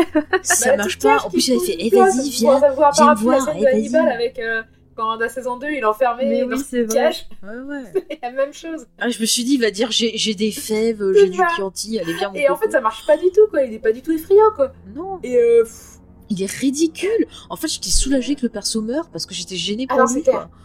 Euh, Mais tu sais qu'en plus, l'acteur, il avait dit qu'il voulait pas revenir si Daniel Craig revenait pas. Et euh, j'ai lu sur IMDb qu'ils avaient envisagé d'engager euh, Andy Serkis pour reprendre le rôle si Daniel Craig revenait pas et qu'il fallait le remplacer. Et du coup, le, quand il a appris ça, il a dit ah bah c'est bon, je reviens. Et Daniel Craig est revenu aussi, donc voilà, c'est bien content. Mais on n'avait pas besoin de lui, ou alors je sais pas le faire autrement. En plus, je là, comprends pour le rien j'aurais apprécié qu'il le fasse crever dans une cheminée d'usine. Oui, voilà, très sympa. Oh, en plus, j'ai pas loin, compris, on- euh, On voit pas. Non, Ouais, mais vous allez me dire si vous avez compris pareil. Enfin, moi, j'ai compris que le gars, il avait buté la famille de, de, de Ouais. sa fille. Et après, il lui avait dit, faut que tu te venges du spectre. Et pourquoi c'est lui le spectre? Non, non, non, Pourquoi non, non, dit, en fait, euh, spectre? J'ai rien compris. Spectre, en fait, euh, il avait embauché la famille de sa fille et ils l'ont empoisonné, on sait pas pourquoi. Et euh, Ouais. c'est pas expliqué d'ailleurs. Et ensuite, sa fille veut se Mhm. venger de Spectre, mais il n'y a pas. euh, D'accord. Non, mais en fait, j'avais pas compris ça. Et en regardant des résumés sur internet, c'est marqué que soi-disant c'était euh, Blufeld ou je sais pas quoi, là, qui avait. euh, qui, qui aurait dit au gars, à sa fille, Non. de tuer Spectre. Non, non. Alors, comme j'ai pas compris, je vous Moi, pose j'ai la question. Non, est-ce non, que vous avez compris ça ou lu ça? Voilà. Non. Bon, ben, ça prouve que c'est. Non, non, en fait, il... t'as t'as sa fille qui fait son plan là pour éliminer Spectre, qui est effectivement assez efficace. J'avoue que la scène où Ouais. ils sont tous défoncés, tu fais euh, Hmm. Ok. Euh, J'ai l'impression d'être dans Vampire Masquerade quand t'as les arnaques, les anacs qui font euh, une attaque surprise. Et, euh, en plus, c'est vraiment genre les décadents, la décadence quoi. Et euh, Mm. t'as l'impression qu'ils vont faire une orgie quoi. Et ok, c'est ça les méchants. Euh, vous avez pas vu les anciens Bonds hein, parce que, euh, excusez-moi, mais Spectre était un peu plus flippant dans les premiers euh, avec Sean Connery. hein. C'est clair. Puis il y a un mec là qui bosse pour lui, qui après bosse pour sa fille. Ouais. J'ai- rien compris là. Ce- Ce gars, il Ah oui, euh, la- l'américain il a un là, euh, le Moi blond j'ai bien là. aimé le petit œil. Ouais. Mm. Et, et ben écoute, euh, cet homme de main et le petit œil, je trouve que c'est les seuls méchants qui sont intéressants. Mais Ouais, ouais, ça loin, marchait c'est pas trop mal, le plus ouais. intéressant. Mais ça, c'est pareil, il est expédié assez rapidement, quoi. Ouais, ouais. Mais Ouais, euh, bon. bon, la sais scène, pas. cette scène-là J'ai- est cool, mais euh, c'est vrai que c'est what the fuck. Mm. Et, euh, et ensuite, ça fine. Mais euh, Rémi Malek, euh, je suis désolée. Alors, j'avais eu Il est le doute mauvais. sur euh, Bohemian Rhapsody, c'est pour ça que je voulais pas le voir. Je me suis dit, non, je le sens pas. Mais il est mauvais fait, dans en fait, c'est pareil, il il en fait un des- Oscar, des il est mauvais. En fait, le truc, il Il est bon dans, dans, dans Mr. Robot, mais J'ai détesté pense qu'il Mr. faut pas lui demander de faire autre chose, quoi. Enfin, même si la chanson, j'ai on lui a demandé de faire refaire Mr. Robot. Euh, Ah ouais, non, mais. Il est gênant. Ouais. Il est c'est, euh, gênant. Euh, c'est alors, à un moment puis, donné, il la fille de, de et il la laisse partir. Hmm. Ah, mais alors, oui, mais moi aussi, ça m'a choqué. Je me suis dit, bah pourquoi Alors, c'est con en déjà, fait. euh. son plan. Mais alors, moi, je me suis dit, il a empoisonné la petite et du coup, quand elle va toucher Bond, elle le butera. Alors, oui, moi, c'est je trouve ça logique, c'est ce que j'aurais fait perso. Il a fait, Ah, en fait. euh, Bah non, non, non. Non, non, c'est pas ça qu'il a fait en fait. C'est quand ils se battent Ah tous les deux, oui, il a griffé Ouais, ouais. avec le machin et euh, le ouais. machin en fait est réglé sur euh, sur le, de truc de de, de Mm. Madeleine voilà donc s'il va vers Madeleine et la petite il peut tuer les deux en fait Hmm. Ce qui est machiavélique, ça. mais mais ça, mais machiavélique. Quand j'ai fait ça, je fais Ah, enfin une bonne idée de méchant.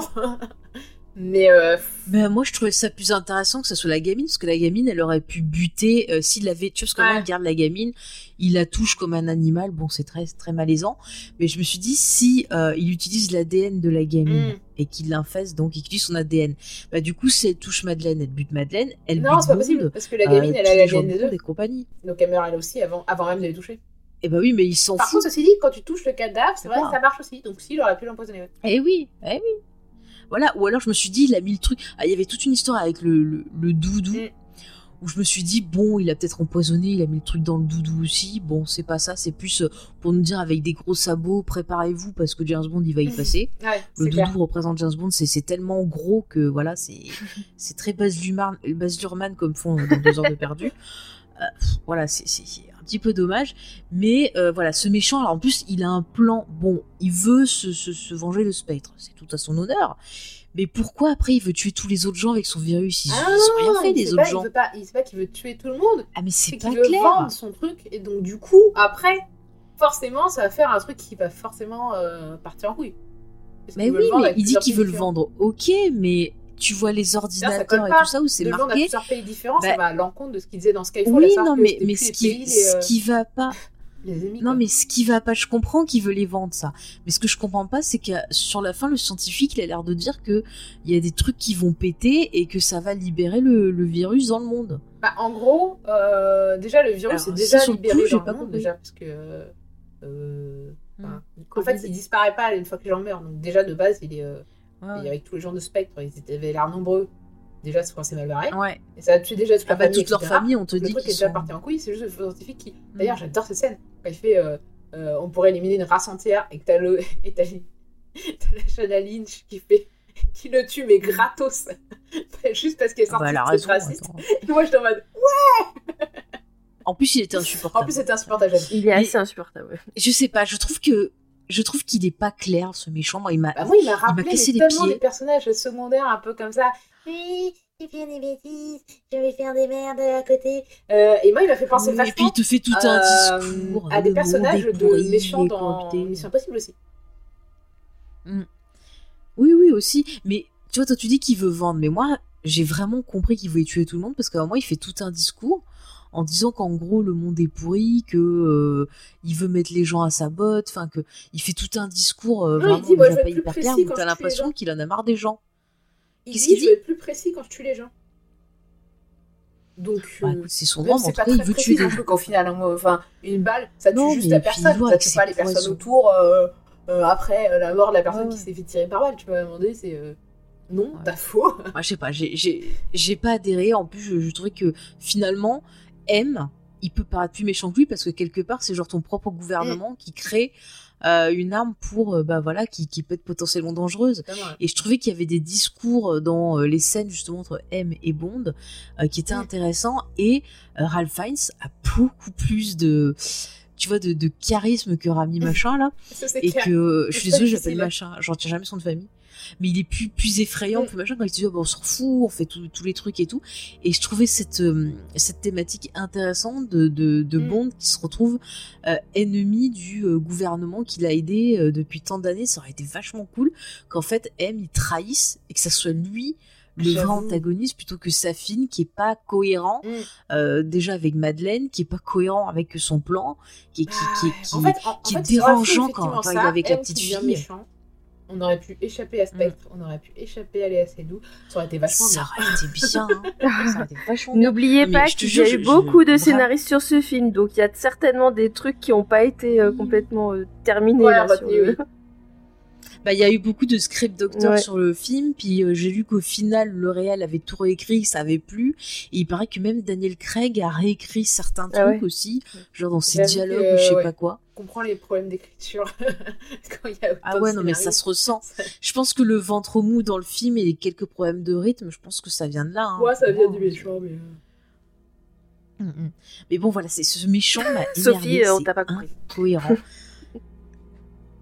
Ces histoires d'âge, ça m'a saoulé pendant tout le film. J'ai fait que calculer. Je fais, mais attends, c'est pas possible. gna, gna, gna. Non, mais après... après- je me suis dit, est-ce qu'en fait c'est Highlander? Est-ce qu'il a pris un poison qui l'empêche de vieillir? Qu'il n'y a pas plus euh, suspension de crédulité que d'incrédulité que, Ah oui, que, que Bond.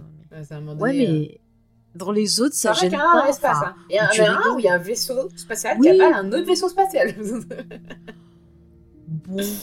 Mais je préfère voir ça que Rami ma machin ouais, chose, Malek dix fois plus excitant Malek. de voir un, un truc qui n'est pas un vaisseau Ah spatial oui, et ça se non. voit. qui avale un autre Mm. truc qui n'est pas un vaisseau spatial et ça se voit. C'est ça. Sous un fond. Mais euh, lui aussi, il est dans un non-jeu, je trouve. Enfin, il joue comme euh, Léa Seydoux, un peu. Ils auraient fait un beaucoup plus. C'est une catastrophe. Très... Il très très mal. Ah ouais, la petite, elle est tellement Rami meilleure qu'eux. euh, En disant c'est votre Non, mais le coup de- euh, métisse. euh, non, quoi. Il y a deux Ouais. acteurs. Non, mais c'est franchement le coup, genre, tu veux pas être avec moi, gamine? Eh ben, vas-y, dégage. Il y a toute la salle qui a rigolé, qui se sont dit, mais qu'est-ce qui se passe, tu vois? C'est... J'avoue, c'est le méchant le moins crédible du monde. Mais bon. Mm. Mais la photo est sublime. Alors, bah, si tu veux, on va en parler. Vas-y, on va rentrer un peu plus dans l'image parce que euh, c'est quand même un Bond. Euh, ben, je crois que c'est, c'est XP qui en parlait. Euh, c'est Alors, oui, un vas-y. Bond quand même qui est qui raconte beaucoup de choses par l'image. Donc vas-y. Bah, euh, alors euh, déjà, ouais, la scène d'ouverture, moi je trouve qu'elle est euh, hyper belle. La mise en scène, le jeu avec les lieux, moi j'adore quand un film joue avec les lieux, euh, où il y a des autres portes qui s'ouvrent. tu vois les espaces, et vraiment les espaces comptent en fait. Et, euh, et donc déjà ça, euh, l'utilisation de la porte avec le verre, euh, alors, je sais pas comment ça s'appelle. La porte, il y a une porte vitrée avec le verre qui est un peu, qui fait un effet de découpe un peu, de segmentation sur le visage masqué. Je trouve Ouais. ça mais magnifique. Et je pense que c'est une Mhm. introduction mais magnifique. De... En fait, le, le méchant est tellement bien présenté que t'en es d'autant plus déçu quand tu découvres ce qu'il y a derrière le masque. quoi. Exactement. Exactement. En fait, tu aurais dû lui laisser le masque En plus, de le tout masque- le film, en fait. Je pense aurait carrément mieux passé. Mais oui. Mais le masque était plus effrayant. je me suis demandé si c'était vraiment de- lui sous le masque parce que mas- il est beaucoup plus massif en fait. Ouais. Ah. Non, ah c'est Charlotte qui coupe. Ouais, c'est, je, je suis désolée. En fait, c'est juste, je suis désolée si j'interviens pas trop, mais j'ai eu, là, j'ai eu euh, 10 minutes euh, où je vous entendais plus, là. Où ça coupait tout le Ah, temps, mince. donc euh, c'est pour Ah, ça que j'ai d'accord. réagi, mais pas trop, quoi.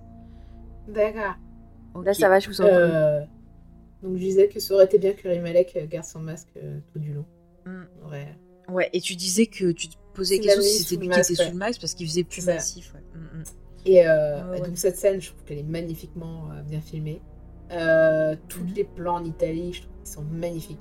Euh, La lumière dorée, euh, Mm. euh, j'ai vu qui- certains qui comparaient ça à un film Hitchcockien et je trouve qu'ils ont totalement raison. Et ce qui est marrant, c'est que bah, justement, les Mm. premiers James Bond faisaient référence à Hitchcock, euh, notamment à North Paris Mhm. Nurse. Et euh, bah, North par Northwest.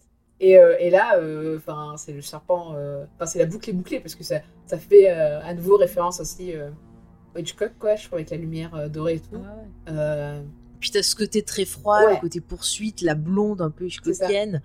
Euh, c'est intéressant. Et puis il y a quand même aussi un truc, tu vois, ce- cette lumière un peu, bah, comme tu dis, dorée, c'est un peu marron, t'as un peu ce côté de genre quelque chose qui revient doucement à la vie, le côté nostalgie, et c'est pas étonnant que voilà on ait cette scène justement sur la tombe de de Vesper avec ce Bond qui justement voilà se se, défait, je pense un petit peu du, hein. passé, essaye mm. de, ouais elle est elle est très très bien, et puis voilà qui est coupé par cette explosion qui te dit ah bah non tu, tu, tu peux pas parce que vient tes traumas, tes machins viennent se rappeler à toi, donc euh, mm. il faut que tu que tu oublies pas, mais que tu trouves un autre moyen d'avancer.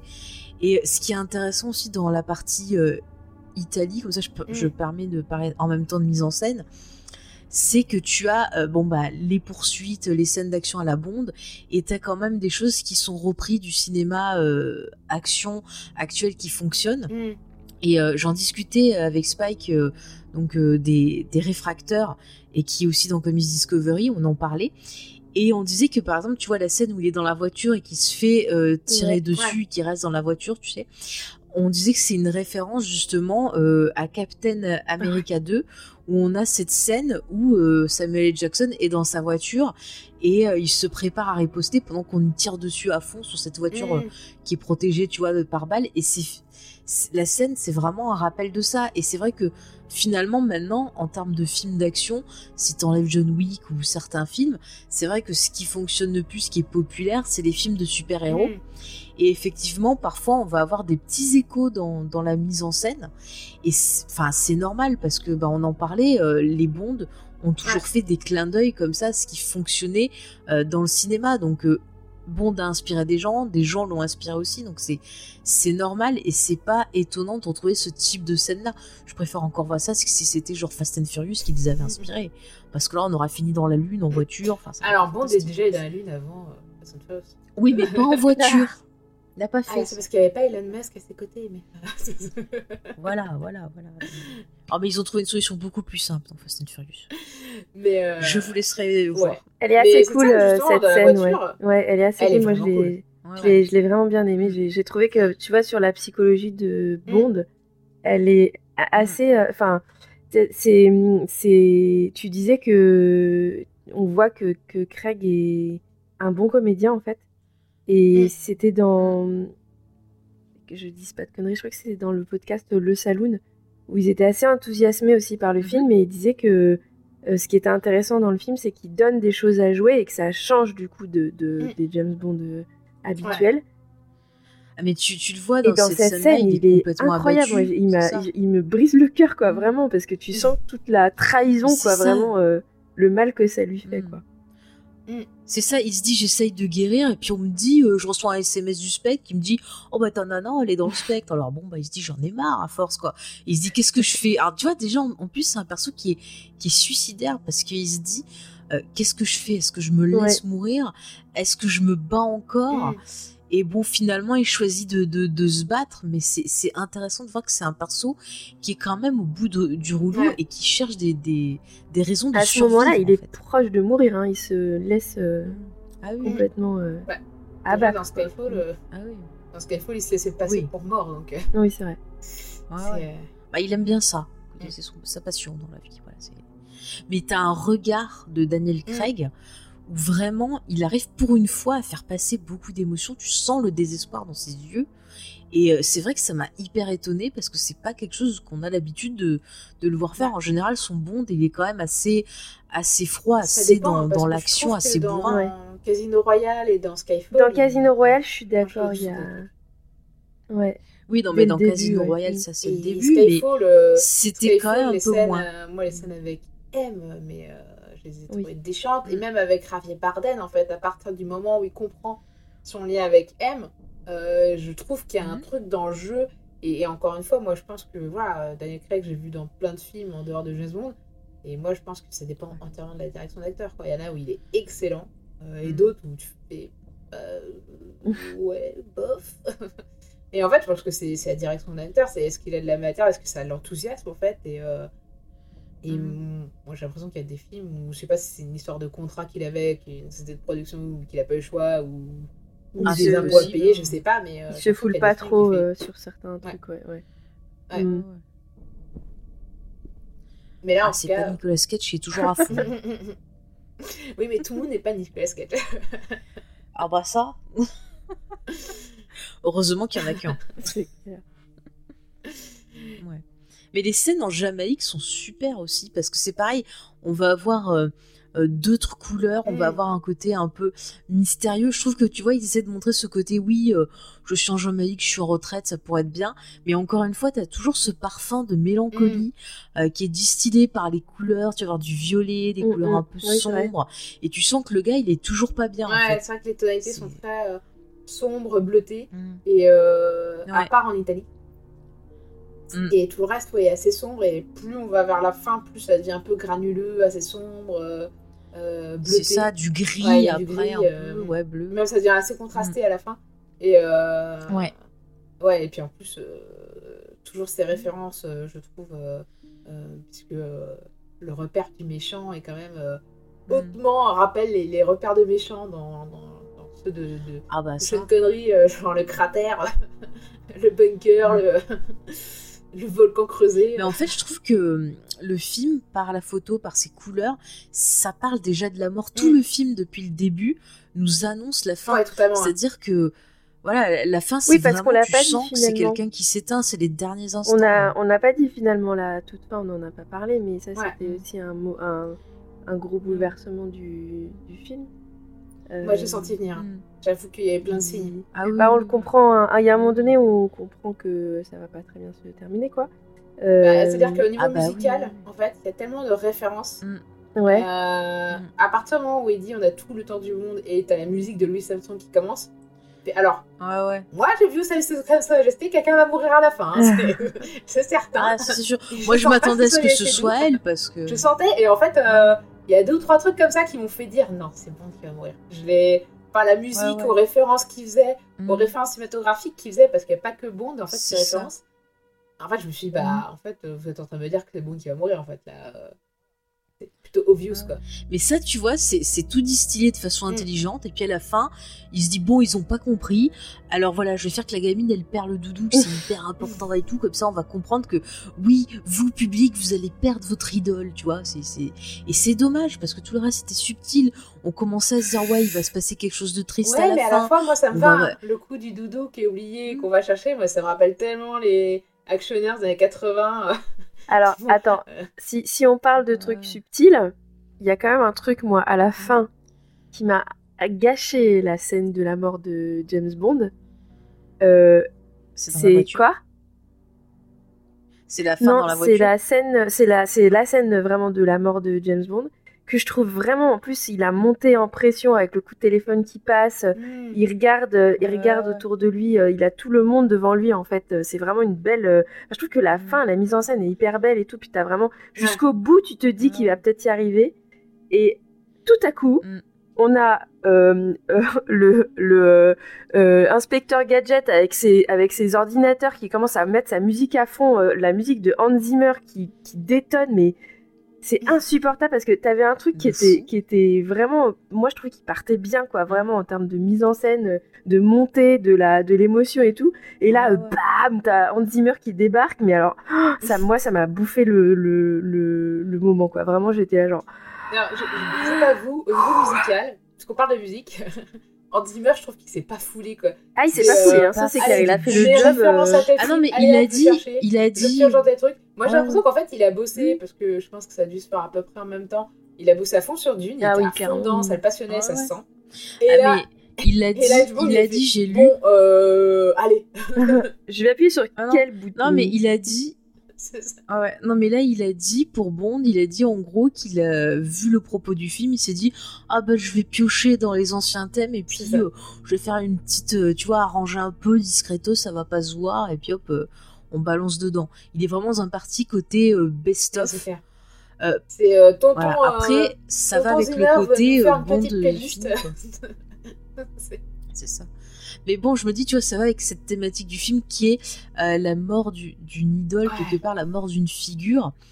Et encore une fois, je trouve ça intéressant parce qu'à la fin, au final, on a un perso qui était au départ hyper égoïste, auto-centré sur lui, qui avait perdu foi en l'humanité et tout, et qui finalement, par sa mort, en fait, trouve une raison de se battre, c'est-à-dire, c'est voilà, je me sacrifie pour la plus belle chose, pour mon enfant, Euh, je me sacrifie par amour.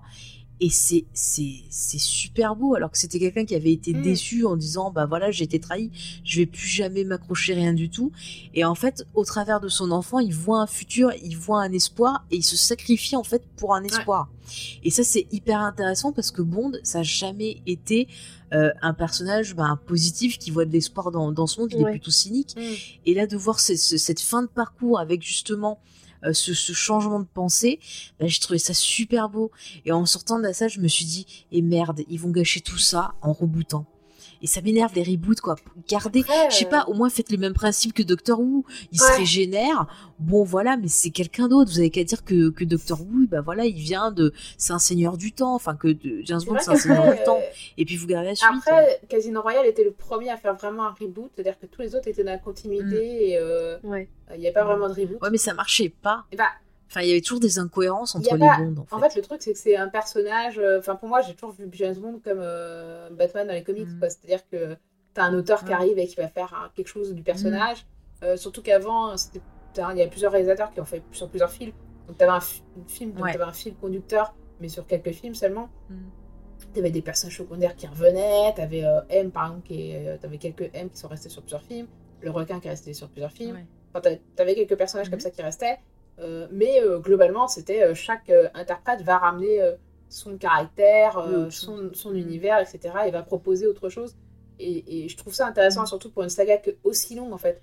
Je pense que si tu veux raconter quelque Mhm. chose d'un personnage qui évolue dans 25 ans, euh, enfin même plus que ça, c'est 50 ans. Bah, il faut, possible, faire quoi. toute une famille, quoi, en fait. Oui. Et tu vois, mais moi, hein, c'est c'est ça que j'aime tout, mais même bien. avec tout ça, euh, il reboot quand même euh, Ah ouais, plus ou moins mais- le personnage euh, Mais je vais. C'est ça, mais moi, je vais te dire, tu vois, Batman, euh, Superman, tout, c'est un truc qui m'énerve, c'est que justement, on n'est pas ce côté-là avec des. Tu vois, passage à d'autres persos, l'héritage et Bah. tout. Moi, j'aime bien les, les, les histoires où tu as une espèce de saga où les héros vont évoluer, vont Mm. vieillir, vont apprendre des choses, vont euh, avoir des successeurs et tout. Et j'ai- j'aime ça. Et en fait, ce côté figé de Bond, ce côté on revient tout le temps en arrière, Ouais, mais à la fois, euh, bah, ça me déprime, euh, surtout là qu'ils ont fait quelque chose d'intéressant. Ils font ça dans certaines séries Mm. Euh, où t'as une nouvelle génération qui arrive et Mhm. moi j'ai jamais accroché une nouvelle génération. En général, je suis en mode ça Ouais. m'intéresse plus en fait. C'était ces personnages-là qui m'intéressaient Ouais, euh, et j'ai du mal à accrocher. hein. Même euh, tu vois dans les, dans les bouquins de Dune là, que je suis en train de lire, euh, à Bah, partir du moment où il n'y a plus les Ah non, personnages, mais après, ça premi- les premiers personnages, je, je décroche. Enfin, j'avoue que t'a- t'a- t'accroches aussi à des personnages et en fait à partir du moment où, où on se détache d'eux et, et en plus dans le côté héritier, souvent on essaie de te faire genre c'est les mêmes mais un peu différents. Euh, pff, moi, ça me saoule à chaque fois en général. Mais bon. Non, mais je, je comprends tout à fait. Bah après, c'est vrai que quand c'est bien géré, ça peut être intéressant. Là, tu vois, on avait des pistes posées. Et je trouve ça triste bah, que peut-être ils vont pas le faire justement à cause de réactions de certains. Et, et c'est dommage de pas je pense vouloir qu'au tester. final ils pourront pas euh, revenir en arrière. euh, c'est obligé que la saga va évoluer avec son temps. Euh, maintenant, euh, je pense qu'il y aura forcément un nouveau James Bond. Ça va pas être euh, genre sa fille aura grandi. Non, non, pas. coup. maintenant, mais- Mais ce qui serait intéressant, c'est quand même qu'il garde des personnages, tu vois, M. Enfin, il a posé plein de trucs qui ont été posés que depuis Skyfall, hein, donc c'est pas, il y a pas si longtemps que ça. Et moi, j'aimerais bien les retrouver, quoi, ces personnages-là. Euh, Moni Penny, je la trouve grave cool. Q, pareil, j'ai envie de les retrouver, quoi. Et euh, mais bon, après, euh, on verra bien. Moi, à mon avis, je pense qu'ils vont tout changer. Bah, c'est l'argument là que tu donnais, euh, Sophie, de les reboots généralement ça t'intéresse pas. C'est un peu, euh, je, je- le, le, je, me- je me, je me suis dit moi, ah, ça serait pas mal quand même que ça soit une fille euh, qu'on mette euh, à la place de James Bond parce que finalement 007 c'est juste un matricule, c'est pas, on s'en fout quoi.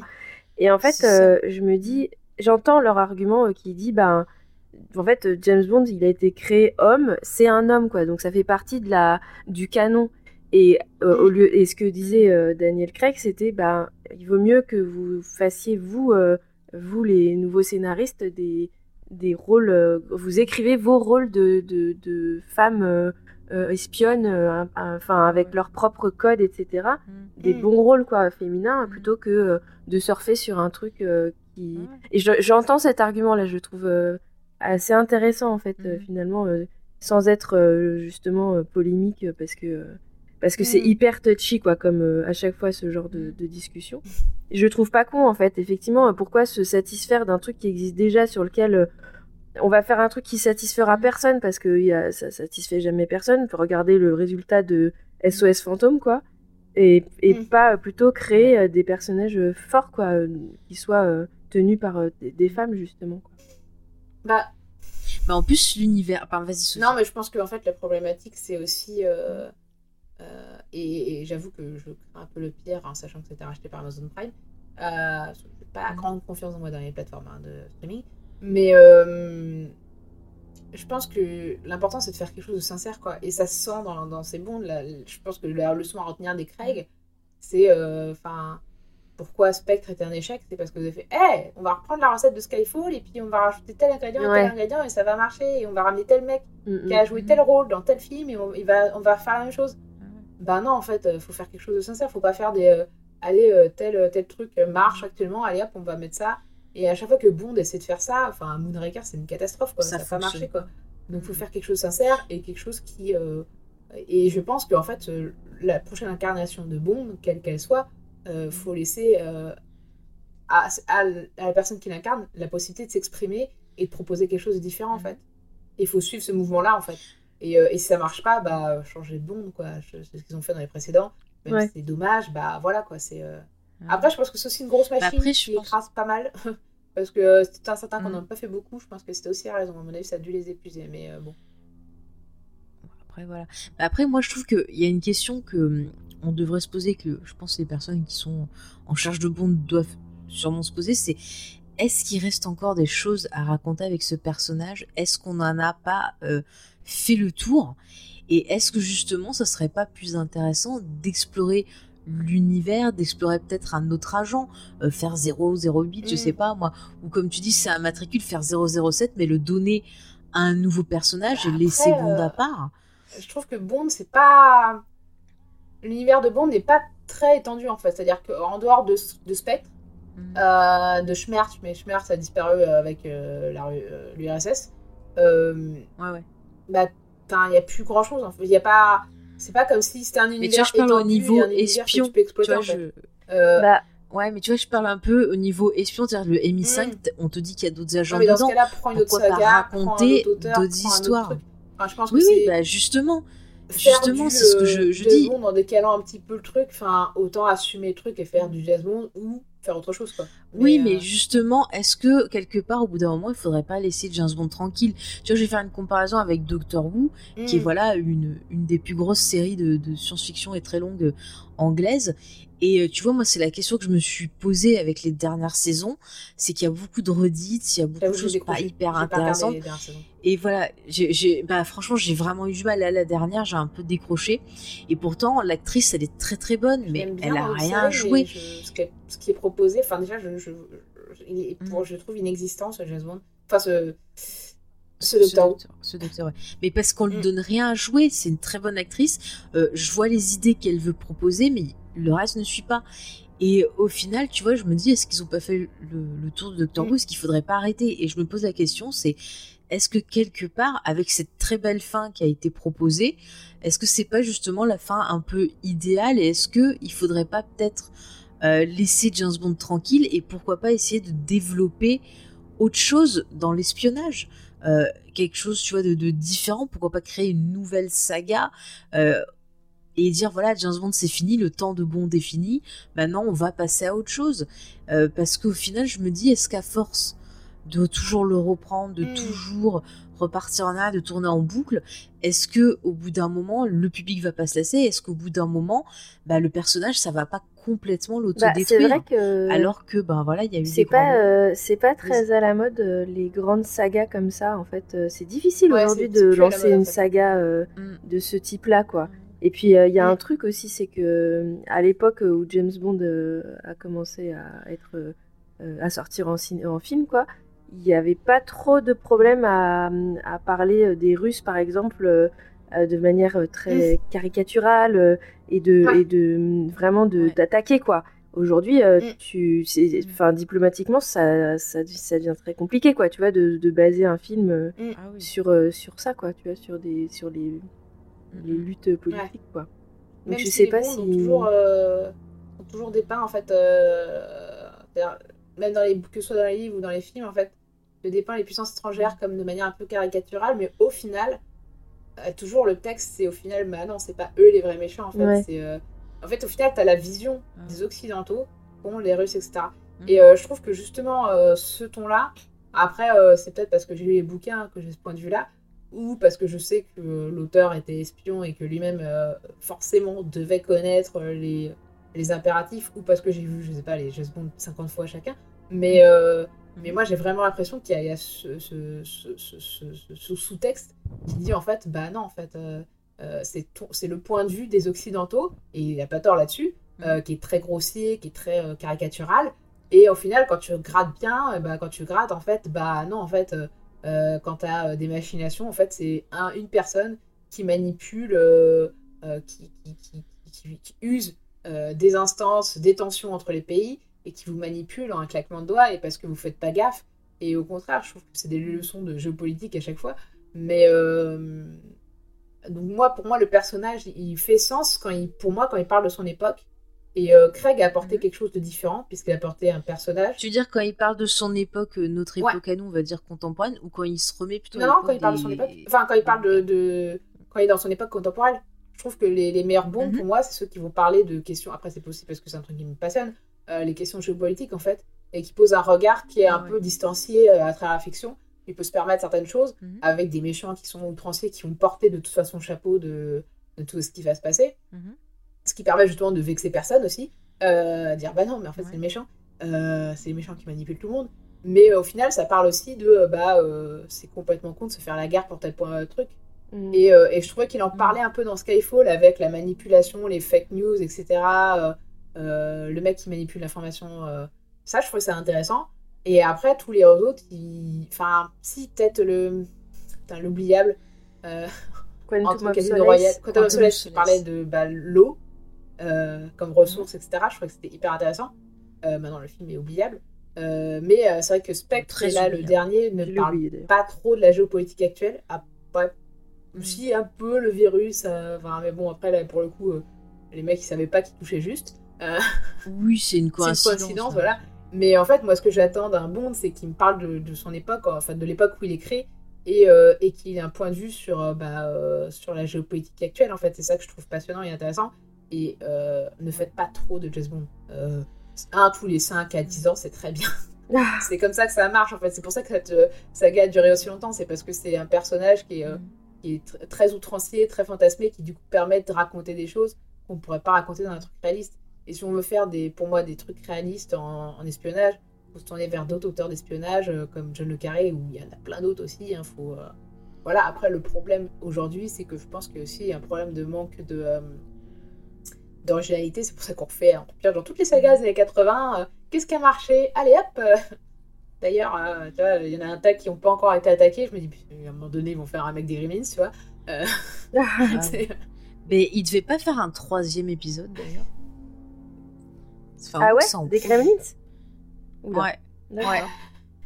Mais je crois que Joe Dante, il devait euh, être impliqué. Ouais, bah écoute, il est encore en vie, donc euh, Alors après, possible. je- j'ai pas eu d'autres nouvelles, donc euh, je sais pas. Mais euh, ouais, voilà, c'est. Mais justement, tu vois, moi, des fois, j'ai envie d'avoir des nouveaux personnages, d'avoir autre chose. Mm. Et je me dis, tu vois, Bond, encore une fois, bah, je reviens à ce que disait M dans GoldenEye, sur ce qui représente que c'est un peu un dinosaure, que c'est un truc, euh, voilà, un peu daté. Et des fois, je me dis, bah ouais, est-ce que justement, ça serait pas bien d'arriver à la fin, de mettre un point final et de partir je sur pense, autre euh, chose, réécrire à partir d'un truc qui est daté, quoi. On a parlé des dunes. Les dunes, c'était écrit dans les années 60 et je trouve que ce qui était proposé Mhm. est tout à fait d'actualité et a réussi à reprendre des trucs qui étaient euh, peut-être euh, aujourd'hui Oui, mais et c'est pas pareil. Enfin, c'est pas pareil Ouais. que Bond. Mais je pense Bond, a euh, un... si- S'ils ont le potentiel de refaire une saga, ils le euh, Après, j'ai l'impression Ah oui, qu'aujourd'hui, ils n'arrivent plus à faire de saga originale, quoi. C'est-à-dire que, à part Mais après, les est-ce Conjuring, qu'on a c'est vraiment- Est-ce qu'il y a des sagas euh, récentes, tu vois? Les Conjuring, t'as Mission Impossible, mais ça commence à Harry dater un Potter. peu, Mission Impossible. L'Harry Potter, mais pareil, Miss- euh, Harry Potter, c'est encore plus vieux que Mission Impossible, au final, euh, quasiment aussi ouais, vieux. ouais. Là, euh, ça date un peu. Oui, à peu près, ouais. T'as- t'as pro- C'est de deux- bah, ça a eu qui- 20 qui ans, prennent hein, sauce, en fait. C'est- Je pense que c'est pour ça qu'ils tapent dans les Mm. vieilles... euh, Après, James Bond, c'est un peu un cas à part, Ouais. parce que... euh, Et je pense que c'est parce que les films sont pas trop rapprochés que... Au début, ils étaient rapprochés, mais Mm. après, ça s'est distancié. Peut-être pour ça que ça marche, je sais pas. Mais après, euh, quand ils prennent les sagas, ils regardent ce qui Mm. marche et c'est vrai qu'ils vont prendre genre des séries de, de, de bouquins à succès, euh, des trucs comme ça. Il y a plus vraiment ce côté euh, ben, construire quelque chose. Alors oui, euh, bon, au départ hein. c'était voilà, une adaptation. C'était un bouquin à succès. Oui hein. oui. Ça a toujours été le cas, hein, ils ont toujours Oui, pioché dans les trucs. Mais, ils ont réussi à construire quelque chose autour et t'as quand même des films après qui euh, n'étaient pas des adaptations. Après, c'est vrai qu'il faut mais euh, voir. maintenant euh, j'ai l'impression qu'ils prennent pas le de risque. futur en fait. euh, de James Bond, je sais pas, parce que Mhm. à la fois, bah, c'était racheté par Amazon Prime. Il y a aussi le budget qui a. Entre les premiers James Bond, tu voyais que les effets spéciaux étaient toujours. euh, voilà. Ah Et maintenant, aujourd'hui. Mais je crois Ah, que c'est ça- euh, le dernier, c'est 50 fois le budget d'un bah, vieux. c'est ou ça, quoi. C'est à un moment donné, c'est à quel moment ça va s'arrêter, Ouais. quoi. Et au final, peut-être, est-ce que c'est pas euh, contre-productif? Parce que moi, je suis désolée, mais euh, euh, au final, demain meurt un autre jour, je regarde avec vachement de plaisir parce que le côté kitsch me plaît, en fait. J'aime bien le côté kitsch dans les mondes, Ouais. en fait. J'attends pas un truc réaliste parce que Mhm. Bond, c'est pas censé être réaliste. Donc, si vous commencez à me faire un truc genre wannabe John Le Carré, mais en fait, ça reste quand même du James Bond, bah, ça va faire un truc hybride qui va se casser la gueule, quoi. Et je pense que c'est un Mais peu après, c'était pas aussi, tu vois, euh, un peu de représentatif de. C'était aussi de vouloir se prendre au sérieux, quoi. Mais ce que je veux dire, tu vois, quand on parle l'ère euh, Brosnan, bah, ça marchait avec son Mm. époque parce que c'était une époque un peu insouciante, c'était une hein. époque où on découvrait les technologies, gadgets et tout. Et c'est vrai que maintenant, on est plus. euh, aussi, je trouve qu'on on est une époque qui est plus sombre. Alors, effectivement, on est plus Oui, non, mais je veux dire, au niveau de mais l'ambiance. on est aussi. euh, on est plus En même temps, sombre. c'était déjà désabusé, 90. hein. Ouais, mais ça se ressent moins, je trouve, tu Mm. vois.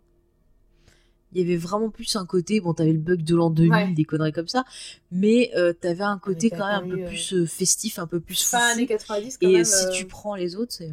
Fin années 90, quand Bah. même. Euh, Déjà, c'était un peu. Ah, t'avais Matrix qui est passé par là Ouais. aussi. Et Da- Daniel Voilà, ça Craig, s'inspirait un euh, peu tout, mais je trouve que c'est plus festif. l'arrivée de Daniel Craig, euh, c'est l'arrivée euh, de, c'est après le 11 septembre quoi. Il y a quand même euh, quelque Mm. chose de beaucoup plus Ouais. violent euh, dans dans la façon de représenter le personnage quoi. Ouais, ouais. Mm. Mm. Ah oui, c'est très cassant, c'est très Mm. froid. D'ailleurs, c'était un peu ce qu'on lui Ah bah moi, reprochait j'ai au début. gens qui- Casino Ah, Royale, je l'avais ouais. détesté. hein. Il avait la tête de l'ennemi, Casino alors Royale, ça allait pas quoi. film, il avait une tête Mais c'est de, ça, il ressemble à un russe. Russe, C'était euh, très déstabilisant. euh, de de de, de Ah garde du corps russe quoi. Hyper Donc euh, violent, clairement. euh, euh, Mm. Non, moi, Casino Royale, au début, j'avais vraiment. J'ai pas aimé, quoi, parce que c'était trop violent pour moi, c'était pas Bond. Je me disais, mais c'est Mhm. pas mon Bond, quoi, tu vois.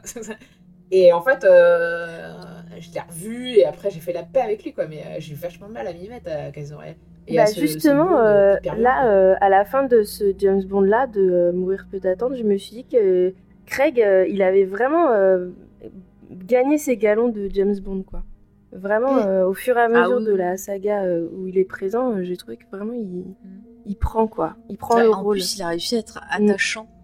Tu vois, c'est c'est vraiment. Sur la fin, j'étais vraiment triste pour lui. J'avais, tu vois, pourtant, je, je le hais ce personnage. je le déteste. J'ai envie de le frapper, de le. Ah non, mais vraiment, c'est juste parce que c'est un connard avec les femmes et qui m'insupporte. Bon, voilà, c'est- comme ça. Moi, je suis team euh, M, euh, Judy Dench. Bref. Euh, voilà, mais sur la fin, je me disais, ah bah non, quand même. euh, ah, c'était attachant l'histoire qu'il nous a proposée. Le gars, il y a quand même un petit truc et tout. À la fin, tu le regardes, tu te dis, on dirait un petit chien malheureux, c'est magnifique. Et c'est vrai qu'il a vraiment ce côté. euh, bah, c'est ça que j'aime, c'est que finalement, euh, Daniel Craig, il a cassé le mythe pour revenir à quelque Mm. chose de plus intimiste, quelque chose de plus humain. Et je me dis, j'ai envie que par la suite, il garde ça et qu'on se retrouve pas encore à revenir euh, en arrière avec un Bond qui soit juste le, le cliché, le fantasme qu'on a avant. Ça serait hyper triste en fait, quoi. Je pense il pas. faut Après, il faut, euh, je pense qu'il faut quand même euh, peut-être revenir à, à du, comme tu disais Charlotte, de- du divertissement. Pas non plus trop se prendre au Mm. sérieux. Et puis même en termes de budget, hein, c'est-à-dire que si on continue comme ça, ça va devenir absurde. Quoi. À un moment donné, euh, c'est impossible de rentabiliser. euh. Ils vont nous cloner Enfin, en fait rappelez-vous les gars, quand vous faites ce genre de production, que euh, derrière, à cause des plateformes de streaming, vous allez vendre moins de DVD, donc pour rentabiliser le truc, euh, vous misez que sur les sorties en salle. Il y a beaucoup de gens maintenant qui vont attendre que ça sorte en, sur les plateformes de streaming. Enfin, enfin Ouais. faire des budgets hallucinants, c'est c'est pas. Euh, Enfin, je sais pas comment ils font pour se rentabiliser derrière, quoi. C'est. euh, Ah quand bah, tu vois Netflix aussi qui commence à sortir des budgets hallucinants pour des films qui vont sortir que sur Netflix, tu fais Ouais. mais comment tu te rentabilises quoi enfin, c'est- Bon, après, ton c'est- système économique Je ne comprends pas. C'est leur problème. Hein. Je veux dire, euh, ils vont peut-être euh, Ah oui, Ils vont peut-être se calmer après là, les, les, la production, là, les brocolis euh, sur le sur James Bond. Du coup, ils vont peut-être app- apprendre à, à- à, à réécrire leur personnage. Après, tiens, par exemple, pour comparer, je sais pas si vous avez lu, j'ai lu qu'en fait, il y avait plus de films Marvel que de James Ouais. Bond. Euh, et c'est fou. Et en fait, on voit que finalement, bah, James Bond, c'est des choses qui sont quand même un peu pensées avant d'être tournées plutôt que d'être Bah, produites à la chaîne, en fait, Moi, au je final. pense que c'est ça qui fait qu'on s'est moins lassé du personnage. C'est ça, comme vous dites que vous êtes lassé, moi je suis en mode Ah, moi Moi non. Enfin. Non, non, moi je suis Enfin, pas. C'est-à-dire qu'en fait, James Bond, en fait, t'en as. Ouais, t'en as un tous les 5 ans, tu vois, donc c'est pas. Mm. C'est pas genre jusqu'à. Moi, euh, les Marvel, j'en peux plus. hein. Honnêtement, je. enfin, Ah, moi, j'en peux peux plus, plus du tout. mais euh, non. tu vois, je fais une pause. Il y a, y a que, pas une pause, tu vois, dans les nouveaux, là, je il y a plus de que. Marvel, arrêtez quoi, sérieusement, c'est. Ah euh, ouais. J'en peux plus, vraiment, j'en peux plus quoi. C'est. euh, Enfin, déjà que. en termes de comics, j'étais pas. Ça faisait longtemps qu'ils m'avaient lassé, mais là. euh, Là, les films, ils ont réussi à me vrai, avec dégoûter les séries télé, les machins.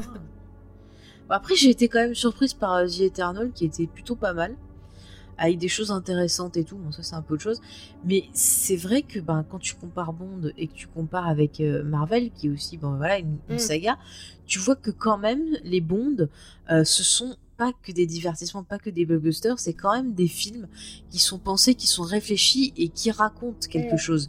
Et là, j'en reviens un peu à ce que disait la, la vidéo de, de Versus, où justement, voilà, il te montrait le rapport au cinéma, le rapport aussi à son époque et compagnie.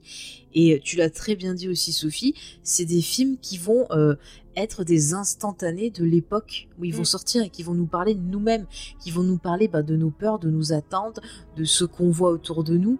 Donc les bondes, on peut pas dire que c'est des divertissements débiles. Après voilà, on peut émettre des, euh, Des petites critiques, des trucs comme ça parce que c'est pas parfait.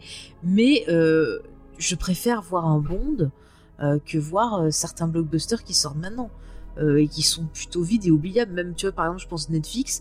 Là, dernièrement, ils ont sorti un film avec euh, The Rock. Euh, Bah, c'est celui qui a un ouais. budget euh, de ouf. Oui, et ben, tu le vois, tu dis bon, ça fait passer une Bah, après-midi, mais quel déjà oublié. voir, hein. Moi, je vois l'affiche, je fais. Ah, si- Ça me Oh, parle bah, de écoute, quoi? je m'ennuyais. Ça- Enfin, je veux dire, vous me vendez pas, vous me vendez juste des stars sur un écran. C'est Je- ça, c'est c'est ça. pas ça qui va me Mais faire moi, j'ai regardé par Et curiosité. pire, je il y a le logo Netflix. Donc je sais que ça va être pourri en fait. C'est-à-dire que Ah. je sais très bien que leur production, c'est allez, on prend euh, les trucs qui marchent. Ah oui, c'est bah, quoi les hashtags en vogue euh, sur, sur, euh, sur euh, Twitter? Allez hop, ça va faire ça qu'on va faire un film. Bah non, c'est pas comme ça qu'on fait des Bah films quoi. Bah tiens, et on va mettre James Bond dans hashtag, ils vont faire euh, Pems Pomp. Tu vois, ils- C'est juste non. modifient, Enfin, je veux dire, passe. euh, quand t'as un bon produit euh, Netflix, c'est un miracle en fait, euh, dans la marée de merde en fait qu'ils Mm. produisent quoi. Donc euh, Voilà. désolé. Mais bon, voilà, tout ça pour dire que ça, si on veut du divertissement, euh, malgré voilà les, les, les petits râles que j'ai fait sur les persos Mm. féminins, ça reste quand même voilà des divertissements intéressants. Ça montre que les blockbusters, souvent, on a tendance. euh, Enfin, moi, je vois quand j'avais fait mes études ciné, les blockbusters, c'était souvent mal vu en disant c'est débile, ça raconte rien. Mais un blockbuster peut Mm. vous parler de votre vie, de la société dans laquelle vous vivez, et ça peut être très intéressant. Même les films d'horreur, les choses comme ça aussi, c'est des choses qui peuvent parler de votre vie. Et finalement, l'espionnage, eh ben, c'est un peu ça aussi. C'est on va projeter quelque part nos peurs et euh, utiliser un personnage qui va être un fantasme, qui va être une espèce de, de héros et qui va euh, combattre tout ça pour nous. Donc euh, c'est un peu ça aussi, je pense qu'il faut retenir. Ah non, mais euh, moi, je pense qu'il faut, faut- faut tester de toute façon. euh, L'avantage avec James Bond, c'est qu'il y en a plein d'itérations, Mm. donc vous trouverez forcément celle qui vous plaira. Et puis, euh, bah, si c'est Voilà. pas pour vous, bah tant pis. Mais Eh ben, essayez euh, Alias. voilà, essayez Alias. Oui.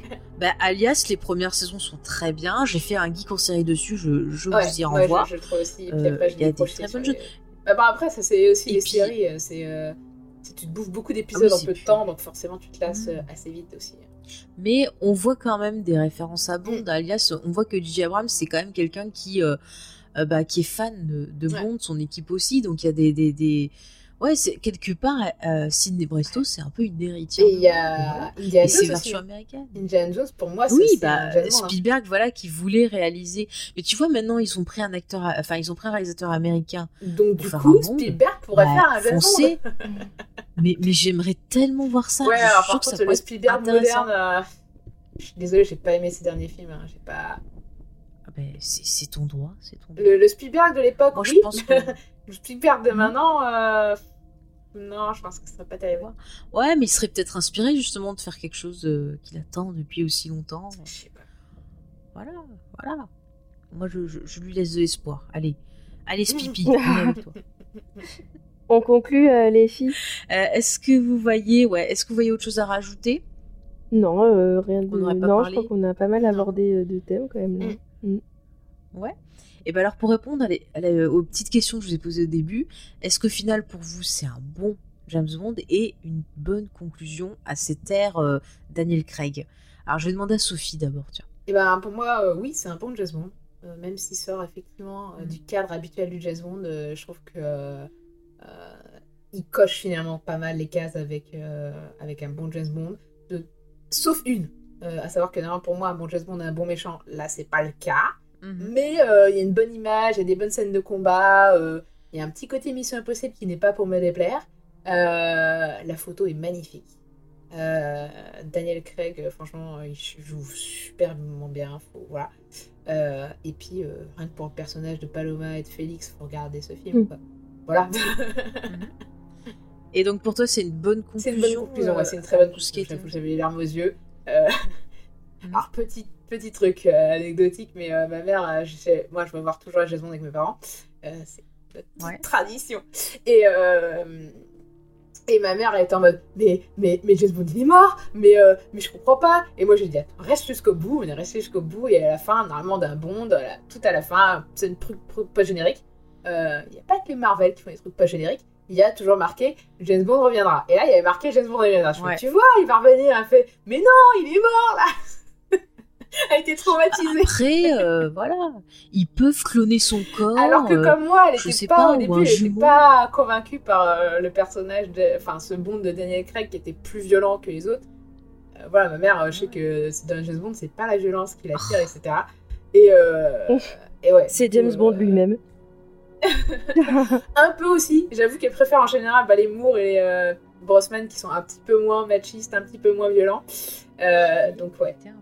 Mais euh, au final, euh, de la voir sa réaction, je me suis dit, bah en fait, euh, il a, enfin, le film, il a bien marché, pas que sur moi en fait. Euh, ma mère aussi, elle est hyper impressionnée là, tu vois, elle en pouvait plus. Donc euh, franchement, je pense que c'est une bonne conclusion. Et puis euh, voilà, enfin, Daniel Craig, il joue vachement bien, donc je pense que vraiment, c'est un beau champ du film. Quoi. Putain, j'en Voilà. plus. J'y vais. Faye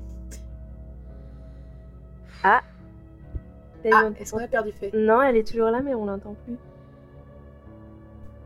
Ah merde. euh... On lui envoie un message. Ouais, tu lui envoies? Et ce sera le- l'épisode de la loose, de la déconnexion. Ah bah voilà, elle est partie. merde. bon, tu lui envoies un message pour lui dire qu'on qu'on a vu. Elle n'a pas coupé l'enregistrement, dit-elle. D'accord. Très bien. Donc si c'est pas son ordi du coup, ça veut dire Ou alors elle s'est connectée à Bon, autre je je chose pas. j'ai rebugué, Euh, j'ai redémarré euh, Voilà. le J'ai fait, PC ok, on et t'attend. j'essaie de me C'est- connecter. c'est- Elle a l'épisode de la loose. Ah, c'est hyper galère à la poule, franchement, donc euh. Tu l'entends Donc là, euh, c'est bon. Ah. Faudrait juste que... Ouais, c'est- on était- c'est qui a marabouté son On Je était regarde, à la, ça conclusion, frise. pas mal. Ça C'est me- James qui a mis, euh, qui a mis euh, un brouilleur. je veux pas que vous parliez de bon. En Et plus, il va m'entendre là quand je vais vous il avait pas aimé, je, je me rappelle plus ce qu'ils avaient dit, il, il avait, il avait pas aimé euh, James. Euh, Bah écoute, je sais pas s'il est. Bah du coup, James, faudrait tu nous dises si t'aimais ou pas le film. Mais euh, moi, je me souviens que quand la première fois j'ai dit Ah, ce serait cool qu'on parle de la saga James Bond parce que Ah il viré. voilà. Euh, il avait dit Non, moi j'aime pas James Bond. Ah ouais. euh, je vais pas en parler. Ouais. Bon, bah écoute. Peut-être effectivement qu'il a saboté cet épisode. c'est pas bien, James. C'est pas bien si tu l'as fait. Méfie-toi, Paloma, elle va venir te botter les fesses. Euh, Je sais pas s'il y aurait beaucoup de gars qui seraient pas contents que Pan- Paloma vienne leur botter les fesses. Et moi, j'avoue, si elle vient me botter les fesses, je suis pas sûre de, de dire non non plus, tu vois. En fait, c'est vrai, j'avoue, euh, moi je dirais oui aussi. Euh, ah, D'ailleurs, pour la petite histoire, euh, je suis pas allée avec Steve parce que Steve il a pas vu dans l'ordre tous les James Bond, etc. Ah. Et que comme Craig il a capté que c'était dans l'ordre et tous les machins. Et je lui ai dit Spectre, euh, c'est pas bon, donc il est pas été le voir. Et, Ouais. euh, et du coup, il était en mode ouais, mais du coup, euh, voir celui-là alors que j'ai pas vu. euh, Bah écoute, tu lui coup, diras, moi je l'ai pas vu, euh, enfin Spec, du coup je l'ai pas vu parce que je me suis endormie, tu lui diras que ça va, j'ai réussi à suivre. hein, c'est pas non Mm. plus euh, le, le scénario le plus euh. Ouais. Compliqué du J'avoue. J'avoue, j'avoue. Enfin, Bah, si, après, sinon, compliqué, euh, mais on avait décidé de se faire tous les bonds dans l'ordre, Ouais, euh, ouais. j'ai le coffret euh, c'est pas possible. euh, Blu-ray, mais euh, le truc c'est que le coffret, je l'ai en Bretagne, on n'y va pas souvent. Ah merde. Et alors, attends, figure-toi que euh, j'ai j'ai ce fameux prof dont je vous ai déjà parlé, euh, qui est Mm. un, un des fondateurs de Starfix, là. Euh, bah, c'est un des spécialistes de Bond et il a écrit, euh, il a écrit Oui, mais oui. Bond et tout. Ah et- oui, j'ai son bouquin, C'est vrai il l'a signé. Ah, Ouais. trop bien, ah, trop On a bien. parlé, bah, on, on- avait parlé, mais genre euh, pendant au moins 30 minutes parce que j'étais à une projection quand il faisait Ah, les nuits revoilà. euh, Starfix. Ouais, Et euh, du coup, euh, je l'ai croisé du coup à ce moment-là. Il, il était, il vendait son bouquin et on a parlé, mais genre pendant au moins une bonne demi-heure de. ah, il, est hyper fan. hein. Qui c'est que, que t'as rencontré? Euh, Le prof de Charlotte. En fait, euh, j'ai Ah, un prof qui est un fondateur, un des fondateurs de Starfix, et il a, il a un- c'est un des spécialistes de Ah. James Bond en France, et genre il est over fan quoi. Et Sophie l'a rencontré, c'est trop marrant. Mhm. Ouais, j'ai un de ses livres, fait son livre délicaté et euh, on a parlé pendant un bon moment de au service secret de Sa Majesté. euh. et il partage mon avis comme quoi il y a des femmes, euh, mais c'est pas dans tous les James Bond, ça je suis d'accord. Mais qu'il y a des personnages féminins forts. Et moi je trouve pas que c'est des faire-valoir, moi je pense que euh, c'est même leur équivalent en fait. Et même euh, Bond justement joue le forceur parce que la femme est trop forte pour lui en fait. je pense, Ouais. c'est ma théorie. Mais euh, Ah, c'est trop bon, c'est trop bon. Mais ça m'énerve que ça coupe. Ouais. Bon, là, j'ai pas coupé Ah oui, l'enregistrement, euh, c'est p- bon. bon, pendant que t'étais pas là, on avait une théorie comme quoi c'était Ouais. c'était fake. Enfin, c'était euh, James qui a, James a saboté qui a- l'épisode. qui a saboté l'épisode. Mais j'en suis sûre. Non, mais c'est c'est fou parce qu'en fait, mon petit PC, je je l'utilise pas souvent euh, pour faire des enregistrements comme ça et tout. Et en fait, quand je fais des trucs vocaux où il y a beaucoup de monde, ben, des fois, il, il frise comme ça et je sais pas pourquoi. Bah, de toute façon, euh, Donc, euh, je, je- on, on a, euh, Sophie On a arrive. conclu, donc euh, du coup, euh, je, te, je, je reprends et puis après, je te donne la, la parole. Ça marche, vas-y. Euh, alors attends, les deux questions c'était est-ce que c'est un bon James Bond? Attends, bah, ouais, attends, je te, relance-moi, je te relance, je te ouais, ouais. Donc je fais le. Alors je dis pour Ja- James, je fais la relance. Donc euh, bah merci euh, Sophie pour euh, ta conclusion. Et toi Charlotte, pour toi, est-ce que c'était un bon James Bond et est-ce que c'est une bonne conclusion à cette ère Daniel Craig? Donc bah oui, je l'ai, dit. c'est pour moi c'est un bon James Bond aussi parce que c'est un James Bond qui a fait le lien entre la l'ancienne, enfin les anciens films de la franchise, donc comme Sophie a dit avec pas mal de références aux autres films, et qui reste, qui arrive à à, s'introduire dans le monde d'aujourd'hui avec euh, entre autres euh, ses rôles de femmes fortes quoi. Donc je trouve que, enfin, je pense que c'est un film qui est tout à fait visible par les réfractaires euh, à James Bond comme, comme toi, Faye, sur ce point-là. Et puis, et puis pour la conclusion, bah, c'est ce que je disais, c'est que je trouve ça beau qu'un un James Bond qui a été quand même assez mal reçu à la base, comme on en a parlé, comme, euh, comme Daniel Craig, euh, bah, finalement, euh, il a une belle, euh, un beau, une belle conclusion. Il gagne bien son, son rôle de James Bond. euh. à la fin, euh, pour moi, ça sera, il rentre dans les, dans les, dans les très bons James Bond, quoi.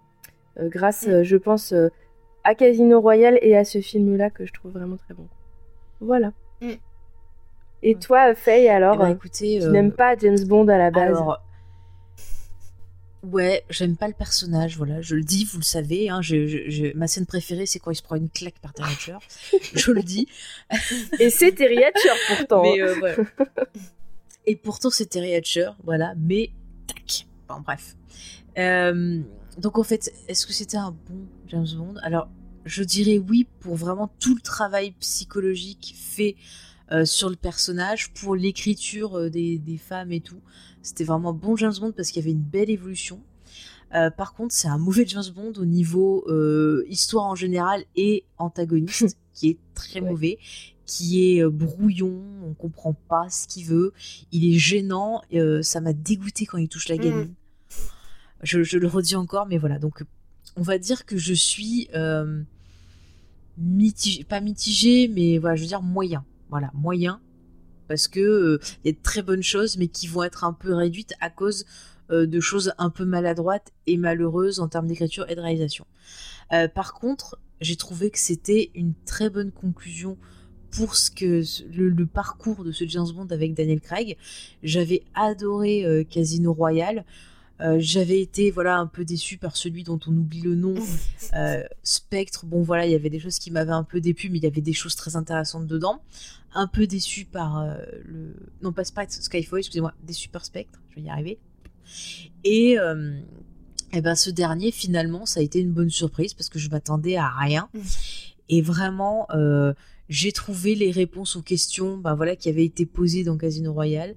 Euh, j'ai vu un beau parcours, j'ai vu un personnage qui avait une belle évolution enfin, qui sortait un peu de cet état figé. Et vraiment, j'ai aimé ça, j'ai trouvé ça beau.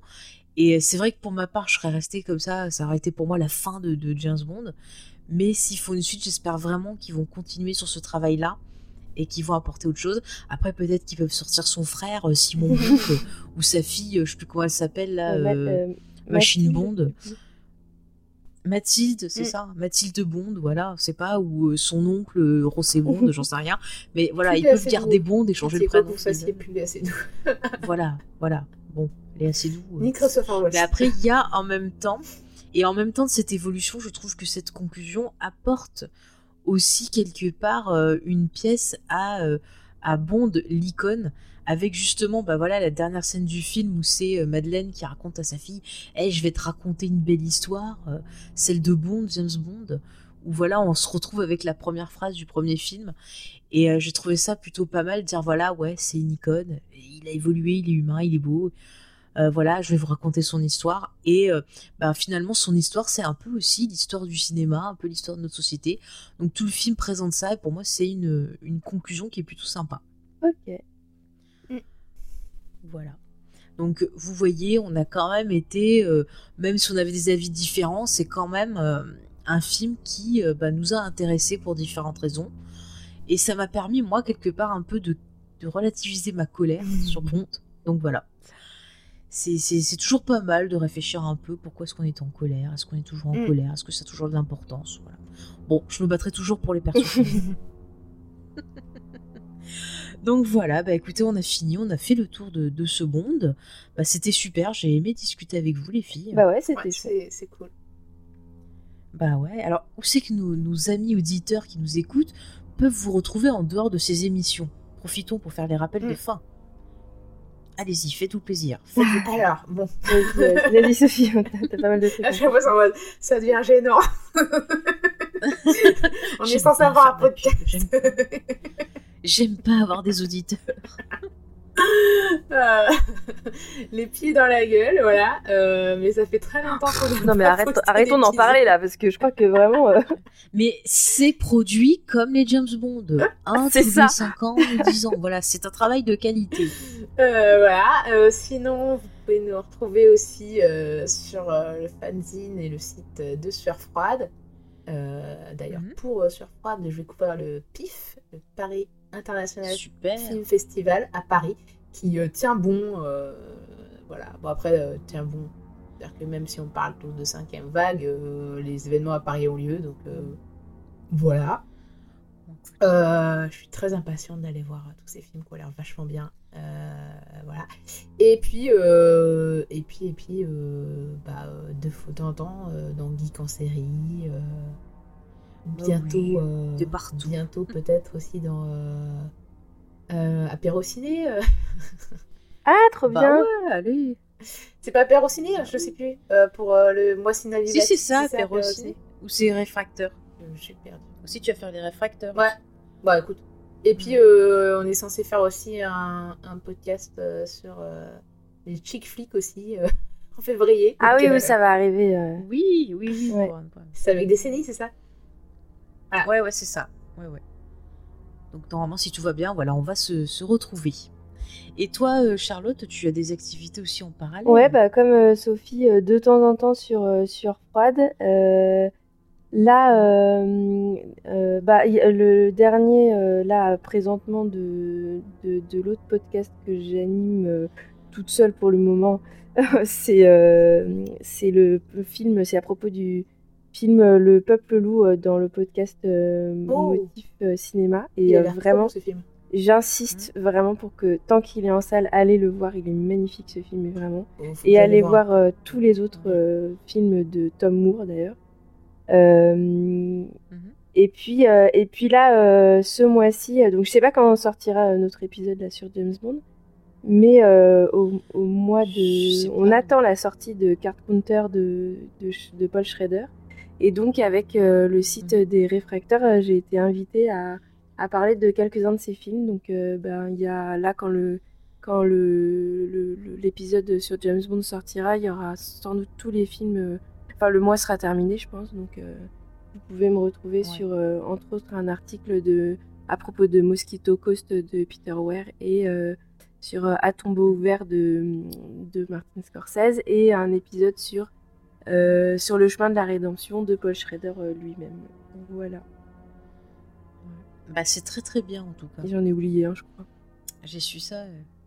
Ouais, ouais. Non, mais ils font des trucs très Mm. sympas. On passe un petit coucou, Ouais. tiens, euh, euh, justement à Spike et Oracle euh, et à toute l'équipe des réfracteurs. C'est super sympa tout ce qu'ils font. Euh, c'est top de, de discuter avec eux. C'est vrai qu'eux aussi, ils avaient envie de parler de James Bond. On a malheureusement euh, pas pu faire nos émissions ensemble, mais on vous invite euh, bien sûr à aller écouter ben, leur, leur intervention sur le film. Comme ça, vous pourrez voir si on a des choses qui se rejoignent, des choses un peu différentes. Ça vous permettra de, de compléter un peu vos, vos impressions sur le film. Je mettrai tous les liens en description, ne vous inquiétez pas.